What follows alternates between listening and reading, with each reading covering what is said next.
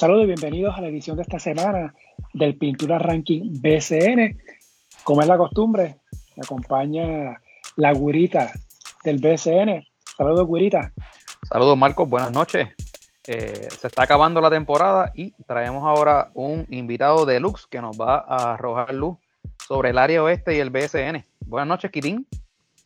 Buenas noches, Gurita. Buenas noches, Marcos. Kitín Wayonoski. Uy. Sí, porque con apellido y todo. Uy. Y fue citado recientemente en la prensa escrita. E, e, e, ese apellido, ese apellido no es americano, ¿verdad que no? Eso es nacionalizado. El hombre de los insights. Sí. Que tiene una clase de fuente ahí que. Se, ha tirado varias este año. La, fuente, la fuente no falla y, y, y, ha sido bastante confiable. Yo creo que cuando acabe la temporada tengo que pasarle comisión por atache móvil. Mira, mejor, mejor en efectivo porque atache móvil eso deja huella. Después van a saber quién es la fuente kickbacks. Uy. Uh, uh, uh. Deja eso, esa palabra está fuerte hoy día. Nada, Kitty, agradecido de que estés acá con nosotros, este, para que hablemos obviamente un poquito de, de BCN. Eh, sabemos que tienes tu, tu space de vez en cuando y que tienes ahí tu, tu catarsis, porque le tira, tira fuerte en, eso, en esos space. Eh, Ah, pues no quiero que se me olvide. ¿Cuándo viene el podcast? Necesito un podcast. Yo, sé que los space son importantes, porque se le da la oportunidad a, los fanáticos a hablar, a, dar su opinión y eso. Pero es que a mí me encantan los podcasts. Y no sé si, te anime eventualmente a hacerlo. Es que en este caso yo soy bien vago a esto. yo, necesito, un equipo de trabajo que haga todo por mí, que yo, que yo sea el que hable nada más. Y, actualmente, pues por lo menos los que me ayudan, que están conmigo en el Space, que es Ahmed Vargas, y tengo otro, otro muchacho más frito, pues los tengo, yo le, le delego un par de cositas para que me ayuden en, lo que es la, el contenido, pero la parte técnica, como Space es más que poner la hora y, el tema y vámonos, pues se me hace más fácil. Ya un podcast, pues me pongo medio vago. Pues, Ah, pues Ahmed, que nada, que pongo algo así en Skype, algo sencillo, y eso es darle rec y ya, y coge el audio, lo subes al, host y ya. fíjate, nosotros, hablamos de eso, llegamos a hablar sobre eso en algún momento, pero era, hacer algo un poco más diferente en, un en, un estudio, algo así por acá, pero pues se quedó como que en pañales todavía, pero pues lo, tuvimos en el tintero en algún momento y por lo menos el space no nos ha ido tan mal. Este, siempre tengo el público fijo, personas que, están pendientes, preguntan cuándo voy. Pero pues, lamentablemente el tiempo mío está es súper limitado. Y a veces tengo el break y digo, aprovecha la hora que, está el tema caliente, vamos a a fuego a todo el mundo y, seguimos. Sí. Lo que pasa que por lo menos pasa que los space son buenos. Y por ejemplo, el caso de 12 Magníficos lo han hecho muy bien. De hacer el space y hacer el podcast. Lo que pasa que el space es como que, de, como yo lo veo, como que te ata que tiene que ser ese día a esa hora. Y si llegaste 10 minutos tarde, 15 minutos tarde, te perdiste al principio y quizás te perdiste algo bueno y no puedes, no puedes darle para atrás. Escúchalo desde el principio. En sentido, sí. Y es más, es, más, es más por eso. Por eso soy yo acá, esa cuestión de gusto de yo acá. Nada, pero pues, vamos a hablar, como siempre, del ranking. Hoy, vamos a ver si por fin vamos rápido con el ranking, pero entonces hablar con Keating de varios temas que relacionados al BCN y obviamente de San Germán. Esta ocasión voy a hacerlo un poquito distinto. En vez de hablar desde el primero hasta el último, y vamos al revés, vamos del último hasta el primero. Y en parte, pues, obviamente, spoiler, San Germán está, lo puse tercero en el ranking de la décima semana. Llevan cuatro victorias corridas, ganaron tres juegos la semana pasada y el juego grande, que fue el pasado sábado ante Mayagüez. Así que San Germán está ahora mismo, hoy, si comenzaran los playoffs hoy, San Germán estaría cuarto en su, en su sección. Así que estaría ahí peleando. Digo, le, estaría tocando con Bayamón, este, pero, por lo menos estaría en el playoff, que es lo importante. Así que pues nada, vamos a empezar rapidito de abajo para arriba. Eh, número 12, los Mets de Guaynabo. Eh, los Guaynabo, cuatro derrotas corridas, ¿verdad? Hasta el pasado domingo. Perdieron tres juegos la semana pasada, imperdonable el juego con Macao, que lo perdieron en casa. Y las cuatro derrotas jugando con un refuerzo. Se habló de Amida Brima, se habló también de Mitch Creek, eh, que posiblemente iba a estar por ahí. Keating, tú fuiste el que lo mencionaste. Que de hecho fue, fue Keating el que lo dijo. Ajá, exacto. Eh, Guaynabo, un equipo que el año pasado, ¿verdad? Sabemos, llegó hasta el subcampeonato teniendo tres refuerzos. Y, la, y ahora este año la parte más importante, están jugando con uno. ¿Hay algo que quieran decirle a Guaynabo? Pues mira, en el caso de, de Guaynabo, por lo menos luce como si hubiesen tirado la toalla. Y lo digo porque tú no puedes jugar en esta liga eh, dándole ventaja al oponente y, al jugar con un solo refuerzo, eh, pues le estás dando demasiada ventaja al equipo contrario. Eh, de hecho, cuando trajeron a, Adrian Uter, no era el, tampoco el refuerzo que ellos necesitaban. Uter es un buen jugador que se puede complementar con otro grande, pero pues Guaynabo no, no tiene mucha más presencia en la pintura y tú no puedes contar con, con Renaldo Bachman en esta etapa de su carrera. Incluso están usando a, a Melsan Basabe a veces en la 5. Eh, entonces, pues le vendieron sueños a la gente con Amida Brima, que después ahora resulta que dicen que está ahí que lesionado. Y entonces Keating es el que adelanta, lo de lo de Creek, pero no se sabe nada tampoco. Así que no sé si es que está o no está. Y, y pues honestamente, pues eh, yo llego a la conclusión de que tiraron la toalla porque incluso jugaron el partido ese con, contra Quebradillas y no, no protestan el juego eh, por lo de Robinson. Así que pues en mi apreciación luce como si hubiesen tirado la toalla y ya están pensando en el año que viene. Eh, yo les puedo decir que Mitch Creek ya está en Puerto Rico. O sea, Creek juega, debuta en el próximo juego, ya el practicó al parecer la visa australiana demoró más de la cuenta. Yo sé que en el 2020, el año de la pandemia, este, San Germán estaba tramitando a Nick Kay y la visa australiana se le estaba demorando también mucho. So que es una visa que aparentemente es difícil para poder tenerla rápido. Y pues, por alguna razón, la consiguieron ahora, vuelan a Mitch Creek, llegó a Puerto Rico creo que a tierra ayer. Y se supone que debute ahora. Ellos le quedan, creo que son tres juegos, algo así le queda a Guaguinao, no estoy seguro, lo tengo por aquí. Eh, le quedan cuatro juegos. Tienen cuatro juegos para buscar eh, esa cuarta posición. Ahora mismo tienen 17 derrotas. Para mí, un equipo que no tiene identidad. Lo que fue el año pasado con tres refuerzos, a este año dos refuerzos, la ausencia de Jonathan Hunt desde el primer día, tener que usar a Kyle Viñales en la posición número uno, que no es un point guard, por más que lo quieran vender con point guard, no es un point. Pues ha, sido un equipo de que le han puesto piezas de nombre. Traigo este tipo, traigo el otro, traigo el otro, traigo el otro.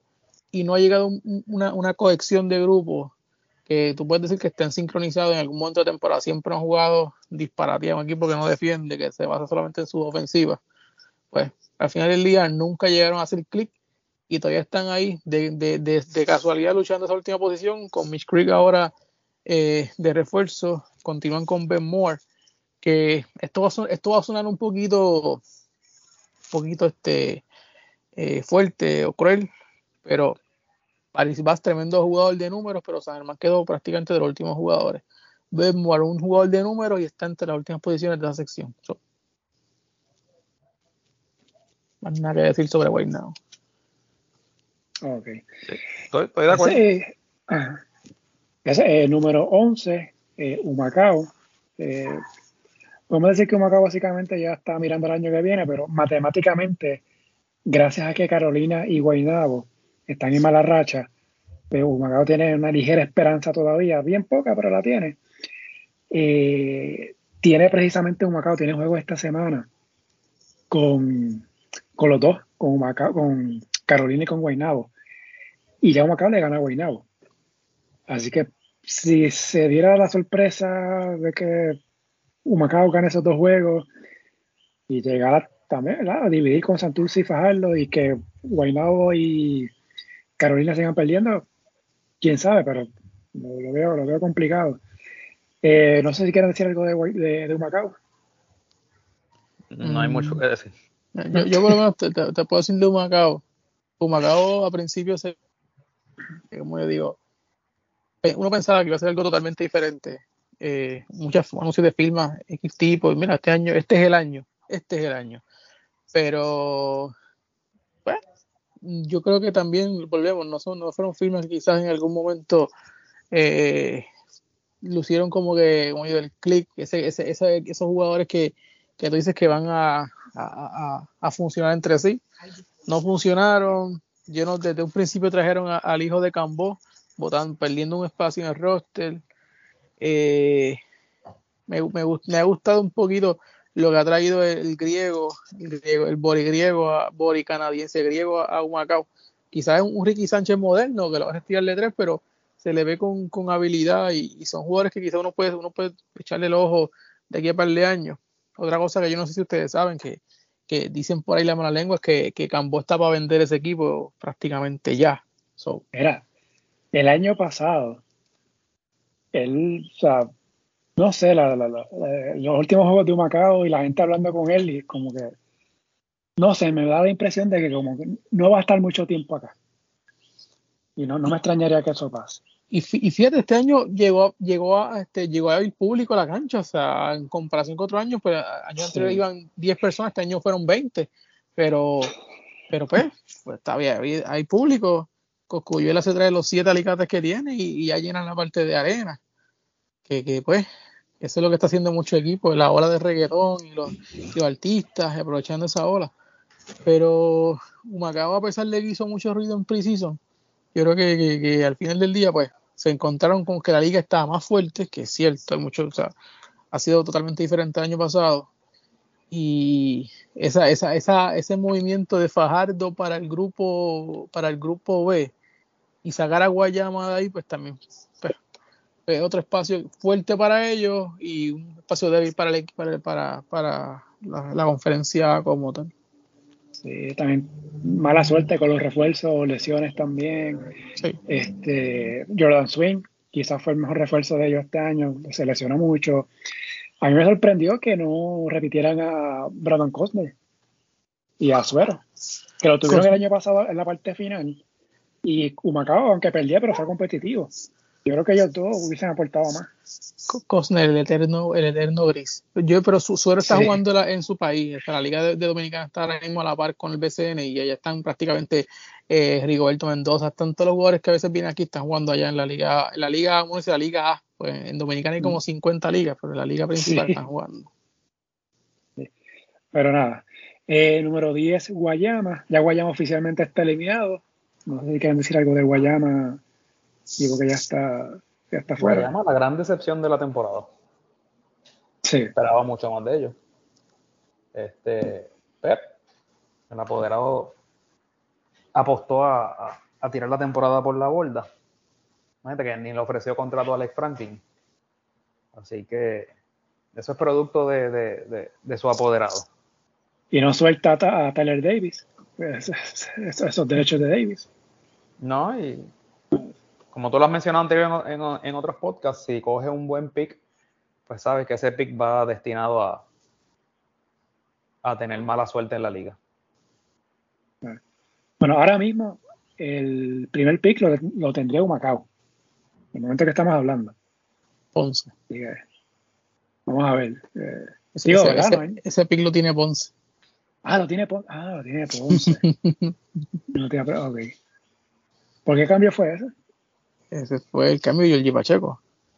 Ah, sí, de Pacheco Clase de suerte tiene, mano. Clase de suerte, mano. Yo, yo, yo en realidad ahora mismo yo voy allá para, para hacer la nota discordante y me dejo ganar los juegos que quedan y ya. Para que tengan otro jugador más para, para colección de, del, del, de nuevo ingreso. Sí, bueno. Eh, Fajardo eh, número 9, aprovechó el calendario, le ganó, le ganó Macao, le ganó a Guayama, perdió con San Germán. Eh, Víctor Ruth está de vuelta, le rescata a los, a los cariduros. Sí, quedó campeón en Uruguay Con, con, era, ellos te da con Peñarol o con Biguan, ni me acuerdo bien, pero quedó campeón Uruguay. Eh, pero dará la vuelta a la, esta temporada de, Fajardo que ha estado ahí frío y caliente. Fajardo, Fajardo para mí, desde que hubo la salida de Carlos González, Levaril, eh, la salida de Jonathan Rodríguez, la salida de Rigoberto Mendoza como refuerzo, ha habido unas bajas que ese equipo no era el equipo que, tú sabes que año tras año es un, equipo que jugaba baloncesto, que jugaba mucho básquetbol y siempre, siempre, siempre estaba ahí. Este año yo no sé si, si es la dirección o qué, pero ha habido tanta inconsistencia, tanta alta y baja, muchos rumores de, de, de Trouble in Paradise, de jugadores de, Fajardo eh, pidiendo cambio, o sea, muchas cosas que no salen, a, no salen quizás a la luz pública pero sí han tenido muchos problemas internos. Que, que pues, la, para, dichoso para ellos que están ahí en la lucha ya casi, casi asegurando una tercera posición. Yo entiendo que ya están casi seguros de la tercera posición. Este, así que, que ahora con la llegada de Víctor Ruth, pues les beneficia a un jugador que, que, les va a ayudar un montón. Quizás en los playoffs se ponen, se ponen peligrosos. Quizás pues la, nota positiva es Arnaldo Toro, que ha tenido varios juegos de, rebote, de 10 o más rebotes. Ahí, ese el, robo. El otro robo del 2020. Y el caso de Emi Andújar, tuvo un triple doble en uno de los juegos con la victoria ante Guayama. Y sigo sin entender por qué Emi no estuvo en la lista de 24 para la ventana. No sé si Keating tiene algún insight, algo así que nos quiera compartir, pero honestamente, no es que estén los 12 para los, los juegos de la ventana ahora de Puerto Rico, pero ¿por qué no están los 24? porque mi Andújar era del corillo de dedicación. Ok. ya, ya, me contestaste. Sería una idea. Ya me, contestaste. Okay. pero eso, eso, esos chismes, hermano, o sea, eso persiguen, eso afecta la, las elecciones. Oye, oye, haciendo un paréntesis, no sé si vieron la, nota de, de Torres. Oye, mucha información que yo no sabía ahí. ¿Tuviste eso, Kitty? ¿Llegaste a leer la nota? Yo leí un par de cosas ahí, pero no mucho. Es que, por lo menos, si de nuevo día, yo no pago ni un centavo por leer a esa gente. Somos dos. Después te digo, después te comento algo de eso. Pero fuera, fuera del aire. Pero somos dos, yo tampoco. Este, nada, yo vi la nota, pero esa nota está, está abierta. Por lo menos hasta noche, no sé si, si la si, si, le pusieron candado. Este, que habló del Mundial del 90 que Raymond Dalmau no lo ponía a jugar y que supuestamente era porque Raymond estaba molesto porque le había roto el récord de más puntos en el BCN en ese momento y que por eso Georgie no estaba jugando. Esa, esa, línea más o menos creo que la leí, leí algo parecido. Pero claro, eh, pero Marco, pero ese, ese es el lado, esa es la versión de Georgie también que claro, claro. Porque es que, yo lo leí y yo dije, mano, tiene que haber pasado algo más. Mira, yo, yo, yo no hubiese, yo no tengo recuerdo de ese mundial para serte sí, para serle sincero. Eh, así que, y yo se he escuchado algo, me han comentado algo de que Jolie apenas jugaba en ese mundial o que Raymond no lo ponía mucho, pero honestamente no conozco la historia. Y era la primera vez que escuchaba algo así de Georgie hablando de su, su, su, versión de, de, los hechos. Y lo curioso es que eso pasa y Puerto Rico llegó cuarto en ese mundial y tuvo una medalla en las manos prácticamente. Yo tenía, dos años, así que no me acuerdo. O sea, eso es el equipo ganando y pasaban citas, pasaban chismes allá adentro. O sea, es increíble. Por eso no nos debe sorprender las cosas que pasan ahora, porque quizás antes pasaban cosas peores, pero como el equipo ganaba. Pues, Los egos, tú ves. Sí, sí. Eh, número 8, Ponce. Ponce, definitivamente yo creo que en Ponce odian este ranking. Cada vez que ponga Ponce en posiciones de arriba. A la IN. A la, IN te detesta. Ponce hubo una semana que lo puso octavo, en la cuarta. Después, no, después subió al tercero. Y llegó hasta el primero, que las dos semanas bajó al octavo. Estaba segundo y ahora volvió, bajó, al octavo otra vez. Eh, no sé el caso de, Ponce, que a pesar de todas las situaciones que han pasado, Ismael Cruz no está jugando, el equipo está ahí en pelea para llegar primero en su grupo todavía. Sí, están todavía están este, ellos ganaron anoche, tienen 18 y 12, ¿verdad? y 12. Y ya clasificaron con la victoria de anoche antes de Quebradilla. Y Ponce, yo pensaba que Ponce, de esos tres equipos, Ponce, Quebradilla y Arecibo, yo pensaba que, que, Ponce era el que sigue a escocotar y que iba a dar el break quizás que San Germán tuviera el chance de, subir. Pero pues, la victoria de anoche contra Quebradilla, que, que fue por 6 puntos, algo así, pues quizás prácticamente da un aire para, para, para alejarse de esa, de esa posibilidad que San los alcance. Pero Ponce ha sido inconsistente y en su casa, que eso es peligroso. En unos playoffs eso es sumamente peligroso. Yo sé que la fanática de Ponce es una fanática bien difícil, pero si, si tú pones en las redes, quieren votar a Canen, quieren votar a refuerzo, quieren votar a los Millas, quieren votar a medio mundo. Así que. Y curiosamente, desde que volvió Marvin Jones, ha mejorado su producción. Yo, por lo menos, este Ponce no tiene mal equipo. Eh, yo esperaba a, Ford en ese equipo, no sé qué pasó ahí. Esos son interrogantes. Lo de Ismael Cruz, lamentable. Pues, ya eso, por más que podemos decir que quizás Ismael Cruz, está, es inmaduro y sí, lo, puedo entender, es un chamaco de 21 años. Quizás no está, no está rodeado a veces de las mejores, de las mejores influencias, pero Ponce está teniendo una tendencia con los jugadores jóvenes que todos le dan problemas. Todos. Tiene problemas con todo. Ella Crawford, George Pacheco, eh, Cruz. O sea, han tenido problemas con todos esos jugadores. Quizás es porque esos jugadores entienden de alguna manera, pueden aportar. Y Ponce a veces, pues, Ponce más o menos ha hecho la, forzado, pero ha hecho la transición a darle, de, darle minutos más a los jugadores jóvenes, sacando quizás los vasallos, los Carlitos Rivera de rotación pero Antonio Vasallo está ahí, Vasallo a veces juega sus 5, 6, 10 minutos por el momento, a veces, pero eventualmente pues van a terminar pasando la página. Eh, y quizás a veces puede ser un poco tarde de la manera de trabajar eso. Y, yo entiendo que quizás Wilhelm Karen pues, va a pagar los platos rotos en cierto modo de, de una planificación, yo digo, esa planificación de Ponce es como que no digo totalmente la planificación de la, del recambio de ellos, porque año tras año obtienen picks y picks y, y tú ves roster y no es un roster que se vea feo. Pero pues ellos quieren ganar ahora y integrar a esos jóvenes y ganar, pues quizás no va de la mano. Y ahí es que empiezan a explotar los, los, los, revoluces. Y ya vimos cómo pasó lo de Crawford, que pidió cambio, y lo de Ismael Cruz, que supuestamente, lo que he entendido, está suspendido del equipo. ahí me dicen que él no tiene una bola más en Ponce, así que veremos a ver. Wow. Wow. Eso, es, mucho decir. Nivel.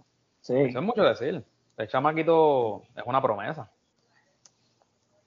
Yo, yo digo, él, él, tiene talento, o sea, yo digo, la inmadurez va de la mano, va, va, ahí, es cuestión de saber trabajar las cosas. Y eh, ahora mismo puedo decir esto y quizás me puedo equivocar, pero Ismael Cruz, en cuestión de, su talento, tiene buen talento para BCN, tiene buen potencial para BCN, y para mí, para mí, para mí, es un top 3 en tiradores del BCN actualmente de la línea de tres puntos. Para mí. Superado por Isaac Sosa y quizás algún otro, pero para mí, Ismael Cruz es tremendo tirador y yo sé que quizás en otro equipo, que también dependemos del coach, porque aquí los coaches tampoco, pues, no todos son iguales, pero un equipo que le dé quizás un poquito más de, de, un rol un poquito mayor, o no necesariamente un rol mayor, mira, ponlo a jugar mucho ese chamaco que, que, que va a ser de, de buena producción y, va a madurar eventualmente con el tiempo. No, Ponce, 18 y 12, Ponce ya, muy bien, pudiera haber estado en las 20 victorias ahora mismo. O sea, pero perdió con, con Guayama en su casa y perdió aquel juego con San Germán, que en San Germán no, no, no trabajaron el reloj bien. ¿Es que el juego no ha terminado? Eh, eh, en San Germán tienen que terminó, ¿verdad, Que yo, le, yo, yo, le creo a Yeset Díaz. Sí. Yeset, el denominador común de todas las controversias. Ese juego se acabó ya. Ah, pero, o sea, honestamente, yo, yo, yo quisiera saber que la liga diga, que, que dice la liga, y que diga, no, el juego se acabó, no hay nada. Porque el video habla claro. Bueno, por lo menos para mí. Entonces, tienen que hacer como, como hace el NBA y el reporte de los árbitros. Me equivoqué, mala mía, pues ya tienen la derrota. exacto. pero bueno, vamos a entrar eso, bueno, nos extendemos acá. Este, Carolina número 7, Carolina, recuerda, hace par de semanas estaba encendido, se ha caído. Eh, como el mismo caso de Guaynabo, se mantienen en pelea porque los dos están perdiendo.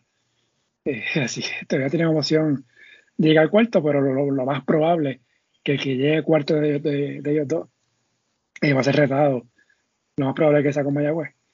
Eh, los gigantes, algo que quieran decir sobre ellos. Lo de, lo de los gigantes yo todavía no lo acabo de entender porque tienen piezas talentosas. Condit, Aminu, Waters y Sheldon Mack pero no, no, no engranan. O sea, no. Ese mismo juego de, de, anoche con Mayagüez, Mayagüez los destrozó en la pintura. Este. Y imagínate, hicieron, hicieron que, que Jared Ruiz tirara el juego de su vida. Así que para mí es, inexplicable. Yo te lo había comentado, Marco, cuando, cuando aquel juego de, de Carolina en, en Guaynabo, que yo no entendía, ¿sabes? Con, con, tanta, con tantas piezas. Sí, pero es que este equipo es nuevo, básicamente. O sea, se, mudó, ¿verdad? El año pasado, de, de, Fajardo a Carolina. Y ese, pero del año pasado para este, este es otro equipo. Y también eso, eso, toma tiempo también. Y, sus principales jugadores, su centro y su, y su base son novatos. Digo, en el caso de Waters, jugó NBA, jugó G-League. En el caso de Condi, eh, es su primera experiencia profesional que toma tiempo. Este, que yo sé que sí, han perdido muchos juegos cerrados o muchos juegos que han tenido ventaja de 10 o más puntos. Pero eh, yo creo que es eso, eh, que, es un proceso. es bien difícil que un equipo, aunque tenga sus nombres, siempre va a haber alguna excepción, obviamente, ¿verdad? Pero muchas veces eh, es ponerlo a jugar, que ellos se conozcan, que a veces eso toma uno dos años, tres años en lo que eso hace, hace clic. Y ese que aquí en BCN se desesperan, no, no esperan ni mitad, ni una mitad de temporada, si no veamos el caso de Santurce. Eh, yo, mi inclino va a eso. Es más, como equipo, y el caso de Condit, sabemos que el primer mes iba y, iba y venía, o sea, estaba terminando la universidad, ahora que está eh, full time. Así que yo creo que es más, por lo menos yo lo veo así mira, Carolina, por lo menos yo, yo pienso, yo pensaba, yo esperaba un poquito más de Carolina, pero también entiendo tu punto, Marco, y estoy totalmente de acuerdo. Esto es un equipo que quizás tú no podías esperar. Si, si tú eres el apoderado Horta y tú pensabas que este año te iba a llegar a las finales con este equipo, tú estás loco. O sea, un equipo joven, tuvieron lo de Condit que no se pudo reportar full time sino hasta mediados de mayo. Desastroso los refuerzos iniciales, o sea, refuerzos última hora, o sea, la pretemporada la tuvieron con un equipo y cuando llegó el juego inicial jugaron con cuatro jugadores diferentes a los que estaban en la pretemporada. Que, o sea, se bajó del avión prácticamente, Condit, los refuerzos, o sea, que vinieron quizás a hacer un poco de clic y todavía no totalmente ahora este, a final de season. La integración tal día de Alexander Franklin, que pues, tampoco ha sido un gol de impacto para ellos. Eh, eventualmente, yo, yo espero que, que, pues, tenga paciencia y que entienda que, que, quizá este año es el año de la transición para que para aprender de que en la pretemporada, una preparación con, equipo, con el equipo que va a jugar es importante. Y si Guayama, digo Guayama, Carolina mantiene lo que es el núcleo que tiene actualmente, si Water se reporta temprano el año que viene, si fuera el caso, Condi se reportase, más los jugadores que tienen, pues, y hacer algunas mejoras en el banco, pues quizás el equipo con una pretemporada, con equipo prácticamente completo y unos mejores refuerzos, desde el primer día, que se puedan, que, que, puedas crear un, una, un, juego, un tipo de juego, una, la filosofía que quiere Carlos González, pues se van a ver mucho mejor de lo que, lo que se están viendo ahora, que todavía están con, con esperanzas de luchar ese, ese, esa última posición de, la, de su sección, de su conferencia, pero ayer tenían en sus manos lo que sería eh, prácticamente irse un poquito arriba y asegurar, todavía estaban dentro del reto, pero asegurar quizás un, un paso más cercano a los playoffs pero ayer salieron a cancha como si esto fuera un juego de, carnaval de, barrio y Mayagüez desde el saque se los comió. Sí. Eh, número 6, Mayagüez. El caso de Mayagüez es curioso porque hice la nota del ranking antes que se anunciara el regreso de, Jefferson y había puesto que Caleb Wilson había hecho olvidar a Dagon Jefferson. y ahora pues Jefferson volvió, salió Dwight Bikes, que para mí había, hecho buen trabajo para, para Mayagüez. Eh, Mayagüez perdió la serie con San Germán, La, la, serie regular. Honestamente no sé qué va a pasar si esos equipos terminan empate, eh, si tendrán que jugar un juego, un juego adicional o se van por la serie entre ellos, no sé. Pero el caso de Mayagüez, eh, después del Serie 7, están jugando por encima de los 500. Creo que es el mejor equipo, uno de los mejores equipos, quizás después del, juego 8 en adelante, en la liga. ¿no? Este, ¿Algo que quieran decir de, los indios? Sí, este, quiero, quiero añadir, eh, tú sabes cuando Mayagüez hizo el cambio inicial que sale de Cristian Pizarro por, por Joseph Soto, todo el mundo se quedó como que, ¿qué pasó aquí, verdad? Ese cambio hizo más sentido cuando al otro día entonces adquieren a Jordi desde, desde Humacao. Eh, y yo nunca me imaginé que, que Mayagüez había adquirido a Georgie para tenerlo saliendo del banco, detrás de Bikes. Eh, lo que es que, no sé si te acuerdas que en esos partidos después de ese cambio, Bikes se calentó y empezó a tener juegos de montones de puntos y creo que vino por ahí también después el juego de aquel de, quebradillas, el del foul. Eh, entonces se hacía un poco difícil, ¿verdad? Eh, tomar la decisión de qué iba a pasar cuando llegara Jefferson. Anoche, que es el juego donde regresa eh, Jefferson, eh, salen de bikes por supuesta lesión, entre comillas, y entonces le entregan la posición a, a Jordi, que lo hizo bastante bien, pero ahora ese equipo de Mayagüez coge una dimensión bien distinta, con Jefferson y, y Wesson, jugando a la misma vez. Eh, pero tienen la, mala suerte entonces de que se les lesiona a Jason Page. Eh, y entonces ahora, pues, ¿quién va a hacer entonces los puntos? Porque si por lo menos Bikes hubiese estado, pues era un anotador eh, probado. Así que anoche Jared se puso la capa, hizo 36 puntos. Y, obviamente la, presencia de Jefferson en la pintura atrae mucha, mucha atención. Eh, y, pues de eso pues no nos puede hablar más ustedes que saben más de baloncesto que yo, pero eso va a liberar eh, jugadores y, le va a dar otra oportunidad a, otros. Y, y Jordan Cintrón sigue jugando bien. Así que yo veo a Mayagüez como un equipo bastante peligroso entrando a, ese juego de play-in, eh, porque pues después de haber perdido en San Germán, pues va a ser difícil, ¿verdad? alcanzar la cuarta posición. Así que ese juego de play-in contra Carolina y o eh, va a ser va a ser sumamente interesante y, yo veo a Mayagüez con muy buenas probabilidades de ganar ese partido. Eh, Kirin, algo que quieras decirle. Mira, este, Mayagüez, desde la, integración de, pues, de, de Cristian, que cambió totalmente la rotación, le dio minutos a Jordan Sintron, que, que, que para mí de ser totalmente considerado a novato del año, con todo el margen de respeto a lo que ha hecho Waters, pero como han dicho por ahí, Jordan Cintrón es un true, un true novato, un true, un true rookie, directo de colegial. Pues eh, ha convertido a en un equipo peligroso en el sentido de que, pues, que te juega, te juega intenso de visitante también, que eso los equipos peligrosos que, te, que de, de, visitante te juegan hasta a veces hasta mucho mejor que local. Aunque defender la cancha local es importante, pero cuando pueden sacar los juegos visitantes, eh, es bien importante. Yo pensé que cuando, cuando pasa lo de Jason Page, que es el apéndice de lo que tiene, este, que dicen que va a estar fuera toda la temporada, yo dije, bueno, aquí no se hace sentido que, que Boyd se quede, pero ahí es que anunciar lo que ve, la integración de Boyd, de Jefferson al, equipo, lo reactivan en conjunto con Wesson, que entonces traen dos grandes. Dalmau se la juega con Jordan Sintron en la 3 contra Carolina, le, le funcionó. Este, la Cintrón con, con Dalmau ha tenido, o sea, no baja de 30 minutos en, en los juegos. Y, pudo, pudo darle, darle frutos, rendirle frutos. Ahora, pega con Carolina, que es un equipo inconsistente. Vamos a ver con un equipo que, que sea un poquito más, que tenga más, más, más, más, más poderío o puedan jugar un poco más consistente. Ellos, ellos reciben a Quebradillas y reciben a Bayamón, si no me equivoco, en los, últimos, los últimos juegos locales. Le quedan tres juegos eh, sí, Bayamón y Quebra, Bayamón y Santurce y, yo, y visitan a Quebradilla en los últimos juegos.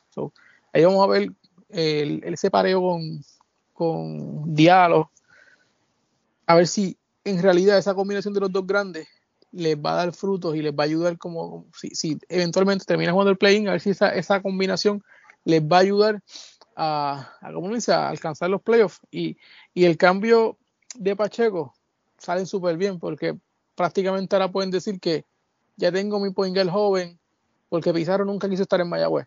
ya tengo mi, mi, point joven ahí de cara al presente y al futuro en Georgie Pacheco. Quiero, y, ya Dalmau lo dijo en la entrevista, dijo, yo, yo me quiero dar la oportunidad de tener un equipo desde el primer día de temporada. Ese cambio de Pacheco se hizo con Dalmau en, en la eh, de coach. So, yo entiendo que, que Dalmau va a querer tener a Georgie Pacheco como su point regular de cara al inicio de la próxima temporada, así que por esa parte están, están, están trazando el camino a mi entender y, vamos a ver cómo termina este season para ver este cuál es la motivación o la, o la, expectativa ya de un 2023. Abundando en lo que dice Kitín, eh, mañana miércoles Santurce visita Mayagüez, el viernes Bayamón visita Mayagüez y el lunes Mayagüez termina en Quebradilla. Así son tres juegos duros para Mayagüez. Eh, es lo que dice Kitín, lo, lo, de anoche pues no lo podemos tomar como barómetro porque pues no, la Carolina no es el mejor equipo para, para, probar, pero eh, mañana tienen una, una dura prueba con, con, con, esos hombres grandes de, de Santurce, en Diallo, la Visier. Eh, así que pues ahí veremos si fue la, acertada la, la salida de Bikes. Eh, Kirin, eh, refresca la memoria, ¿qué fue lo que dio Mayagüez a cambio por Georgie Pacheco? Eh, Lorenzo ah, Jenkins. Lorenzo Jenkins. Ah, Lorenzo Jenkins, ok. Ahí está. Okay. Número 5, Santurce. Eh, Cangrejeros se mantienen segundos en su, en su grupo. Sabemos que ese grupo es fuera de Bayamón, ahí todos juegan básicamente baloncesto de 500 o menos. Y ahí, pues, la gran nota, lo, positivo, pues lo de Check Diablo, único jugador con tres juegos con 20 más rebotes esta temporada. Para mí, vuelvo y lo digo, es candidato a MVP. No sé si lo, si lo sea, pero para mí debe estar entre los tres candidatos, debe estar ahí. Eh, Santurce cogió ahí una paliza con quebradillas, lo que pudiera ser una previa de la, de la postemporada, si Quebradilla llega a bajar al tercero. Ponce, eh, Santurce llegando segundo, es que la tiene bien difícil porque la única manera era, era, llegando primero y ya no pueden. O sea, Santurce le va a tocar adhesivo Ponce o Quebradilla. No sé, yo creo que Santurce pues ya. No sé. No sé si quieren decir algo de los cangrejeros. Eh, Santurce, wow. Gran equipo, wow. Mira, este Santurce el año pasado, eh, cuando yo estaba ahí en, San Germán, ahí me decían que, nadie le quería contestar el teléfono a Santurce por, por las movidas que había hecho, tratando de comprar jugadores, entre otras cosas. Este año, pues, con la agencia libre, pues quizás se hicieron unas piezas que se han convertido en piezas importantes, Ángel Matías, este Ramón Clemente, pues Ramón Clemente ya yo entiendo que pues, lo que le queda de básquetbol de BCN para mí es quizás más siendo un, este, un role model, un tipo eh, para los jugadores jóvenes que estén en ese equipo. No, no, no creo que dependan de 20, 20, 20 25 minutos de, Ramón Clemente. Eh, quizás un jugador de 10, 15 minutos y siendo un, padrino para esos jugadores dependen de los refuerzos, especialmente de, la aportación de Diario a la pintura. La visiera empezó bastante bien, después como que eh, patinó un poco, se mencionó en un momento que le iban a cambiar, que iban a traer a tu Holloway, eventualmente no se dio ese cambio de refuerzo. Eh, Varea está saliendo del banco, a Santurce le está saliendo mejor sacando a Varea del banco y, utilizando a Filiberto de, cuadro. ¿Quién lo diría? Pues eso es lo que están utilizando. Isaac Sosa en la 2 con Gian Clavel, o sea, ellos juegan con tres bajitos y, dos grandes. Después que vienen las rotaciones. En el papel tienen, tú lo ves y dices, pues no tienen mal equipo. Es cuestión de que pues, eh, no la tienen fácil en ninguno de los, de pareos de, los cruces de playoff. Este, quizás una leve ventaja en, lo que es la, la, pintura en cuestión de, de, check diálogo con su, con su rebote, su presencia en la pintura. Pero yo no he visto un Santurce consistente como yo esperaba verlo eh, cuando yo hice mi power ranking en la primera parte de la temporada en Precision, que lo puse en la, en la posición número 3 o número 4. Para mí que, que, como siempre he dicho, no, siempre la compra de jugadores, el dinero, te va a dar las victorias. Y en este caso, pues Santurce tiene una nómina bastante alta, tiene muchos jugadores que quizás no van acorde a, a lo que es este a, las victorias o a, ser un equipo ganador por el papel, porque actualmente si tú miras el, el, roster de Santurce, el average de edad son como 35 años. 35, 34, 36 años con Guillermo Díaz que los tuvieron en cambio, un clase de trueque ahí más, más raro con, con, con Fajardo. Si raro me refiero, pues tanto dinero envuelto. ahora mismo Fajardo y Guayama tienen ese banco virado gracias a los cambios. Este, pero sí, yo esperaba quizá un poco más. Y, y más, en, más en, esa, en esa conferencia, esa conferencia un poco más floja, entre comillas, que la, que la de que la no está Mayagüeza, Germán, Carecibe Quebradilla. Pero como dijo Marco, en los cruces los veo bien apretados. Precisamente hablando de quebradillas, eh, número 4, yo creo que quizás lo más llamativo de quebradillas el regreso de Thomas Robinson. No sé si quieren dejar eso para más adelante cuando hablen, pues es uno de los temas que tenemos eh, pendientes. No sé si fuera eso quieran mencionar algo de los piratas. Bueno, pero de, mi parte, yo no, yo no esperaba que Bradilla estuviera en esta posición actualmente. Yo siempre, siempre estuve pensando que Bradilla se escopotaba. yo, cuando vi que empezaron, que seguían, que empezaron ganando, yo decía, pero esto se va a escopotar ya mismo. Le llegó Gary Brown, no se llegaron a escobotar como yo pensaba. Yo pensaba que Gary Brown, si llegaba, porque para mí Gary Brown es un fantasma, eh, iba a llegar y coger ese equipo escocotado, pero no fue así. Los cogió en, buena posición. Eh, gran parte, pues, los refuerzos los, cargaron durante gran parte de la temporada. El trabajo de Willow Cruz que le quitó la posición a Chitham. Chitham aparentemente va a quedarse como un eterno prospecto de BC en el momento. Lamentablemente Chitham, yo lo he visto desde Ponce y, y recuerdo que que cada vez que tiraba el canasto todo el mundo decía, déjalo tirar que no mete la bola, y exactamente, no está anotando la bola, y Willow Cruz le quitó la posición de las manos a, a eventualmente pues la tiene Gary. Y, ha sido un equipo para mí sorpresa, o sea, en adición, o sea, el trabajo del área Ayuso, yo digo, el área Ayuso lo que está dando en este equipo es confianza a los jugadores, eso es todo. Porque tú no, tú, yo, yo creo, y soy, y mala mía Larry, pero tú no eres un coach de X y cerito. O sea, este es más quizás eh, un coach que le ha dado la confianza a los tipos como Philip Wheeler, el mismo Willow Cruz, mira, han hecho tremendo trabajo, Carlos Emory haciendo un resurgir en su, en su carrera, un jugador que prácticamente lo tiraron a la basura desde, el, el bochinche que pasó en la burbuja con Guaynabo, pues ha tenido un resurgir en su carrera tremendo este año, con un por ciento alto en canasto de tres, y esto se debe, como te dije, principalmente a la confianza que el coach le ha dado a esos jugadores. Quizás no es el mejor coach en cuestión de, técnica, pero es un coach que le ha dado mucha confianza a esos jugadores y lo estamos viendo en cancha, como, como se ha traducido eso en victorias y que los mantienen ahora mismo luchando las primeras tres posiciones en la conferencia de acá de conferencia A. Eh, Gurita. No, estoy de acuerdo. Estoy de acuerdo. Este, eh, pero pues sobre eh, señalar el, el, trabajo de Philip Wheeler, eh, el, trabajo que ha hecho ese muchacho y lo que está demostrando que es, impresionante, No, no, no ha bajado la intensidad. Así que yo, yo te lo había dicho al principio de la temporada, yo pensaba que, se caían y, mira, pues me, nos han hecho quedar mal, así que hay que contar con ellos. Yo te lo mencioné varias veces, al principio de la temporada que Brady estaba ganando ¿verdad? los juegos entre comillas, fáciles, ¿no? Con Mayagüez, cuando Mayagüez antes de que reaccionaran los indios, San Germán, este, ¿cuál es el otro? Aguayama. Cuando aprieta el calendario, quizás empiezan a perder. Y mira, ¿no? Y el caso de Wheeler, eh, yo lo menciono, ¿no? Eh, para mí es candidato a MVP, aparte de que también este progreso del año. Sí. O sea, yo creo que lo que ha hecho Wheeler esta temporada ha sido eh, fantástico. Y lo mejor que le pasó fue que lo cambiaron de San Germán. Lo siento, aquí, pero creo que lo, mejor fue ¿Eh? No, es, Es, cierto, es cierto, realmente es cierto. Pero, pero espérate, espérate, espérate. ¿Cómo que lo mejor que.? No, no entendí eso. Bueno, que lo cambiaran de San Germán. Que lo cambiaran de San Germán a, a este caso a Quebradilla. Porque el año pasado.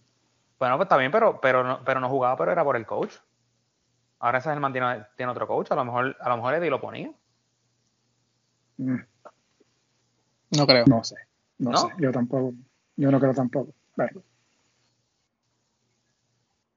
Y, lo, por lo menos yo lo, menciono porque Wheeler, por ejemplo, para la ventana que fue la burbuja, que coincidió con la burbuja, era una opción para llevarse en, aquella ventana. Sí. ¿Y por qué no se lo llevaron? Porque estaba ahí. No sé, digo yo. Pero eso soy yo acá, no sé. Eh, número 3, San Germán. Pero San Germán vamos a hablar más, más ahorita. Entonces, número 2, Bayamón, que lo tuve que bajar del número 1 porque esa paliza que cogieron en Carolina, Bayamón fue a Chillar Gómez en Carolina la no, eso fue una falta de respeto al deporte. Sí, y, están en lo mismo hoy con, con Guayama. Están ahí. Guayama. están ganando por tres. Están pegados. Están ahí. Sí. No, y está jugando. Está, por, lo menos hoy se ven, por lo menos hoy se ven que están haciendo el aguaje en aquel juego, muchachos. no, that's, y vea, eh, no, está jugando Hernández. Eh, pero, está jugando, pero está jugando Angelito. No, en aquel juego no jugó ni Ángel ni y unos cuantos más. Aquello fue una falta de respeto al, deporte. Sí. Ese es el número uno agresivo. Ganó los juegos importantes, ¿no? Eh, Carolina se desquitó de los gigantes, ganó en Ponce. no sé si quieren decir algo de esos equipos de Bayamón y de Arecibo, para entonces mm. ir con San Germán. Arecibo, no del ranking, sino prospectivamente, no sé si, ah. lo, deben haber visto. Eh, Arecibo activó nuevamente a Gustavo Ayón.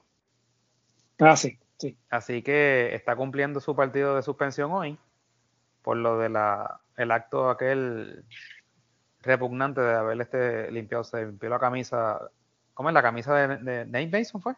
Sí, sí, ¿verdad? Sangre. sangre. eso es un acto hasta terrorista, podríamos decir que Este, así que apuestan otra vez a la, estatura y la veteranía de, de Ayón, ya de cara a la serie. Eh, interesante porque yo entiendo que Núñez la había jugado bien. Este, pero pues, por ahí van. Yo, yo, yo quiero añadir algo de Bayamón, es que Bayamón eh, no está haciendo el Bayamón que estaba acostumbrado mucha gente. Bayamón ha dado como que un semibajón en su juego. Han, surgido muchos problemas internos. Está todavía el chisme de Cliff Durán por ahí, que no sé si me habían hablado sobre él. ¿qué, fue lo que pasó ahí? Eh, al parecer, este, pues, el tiempo de juego creo que es el detonante. Javi González, que Nelson Colón pues, le dio la, la prácticamente la primera sustitución a Javi González Cliff Durán entendía que quizás él era, que él merecía jugar, y cuando tú vas a las estadísticas, Cliff Durán tiene mejores estadísticas que, que Javi González, irónicamente.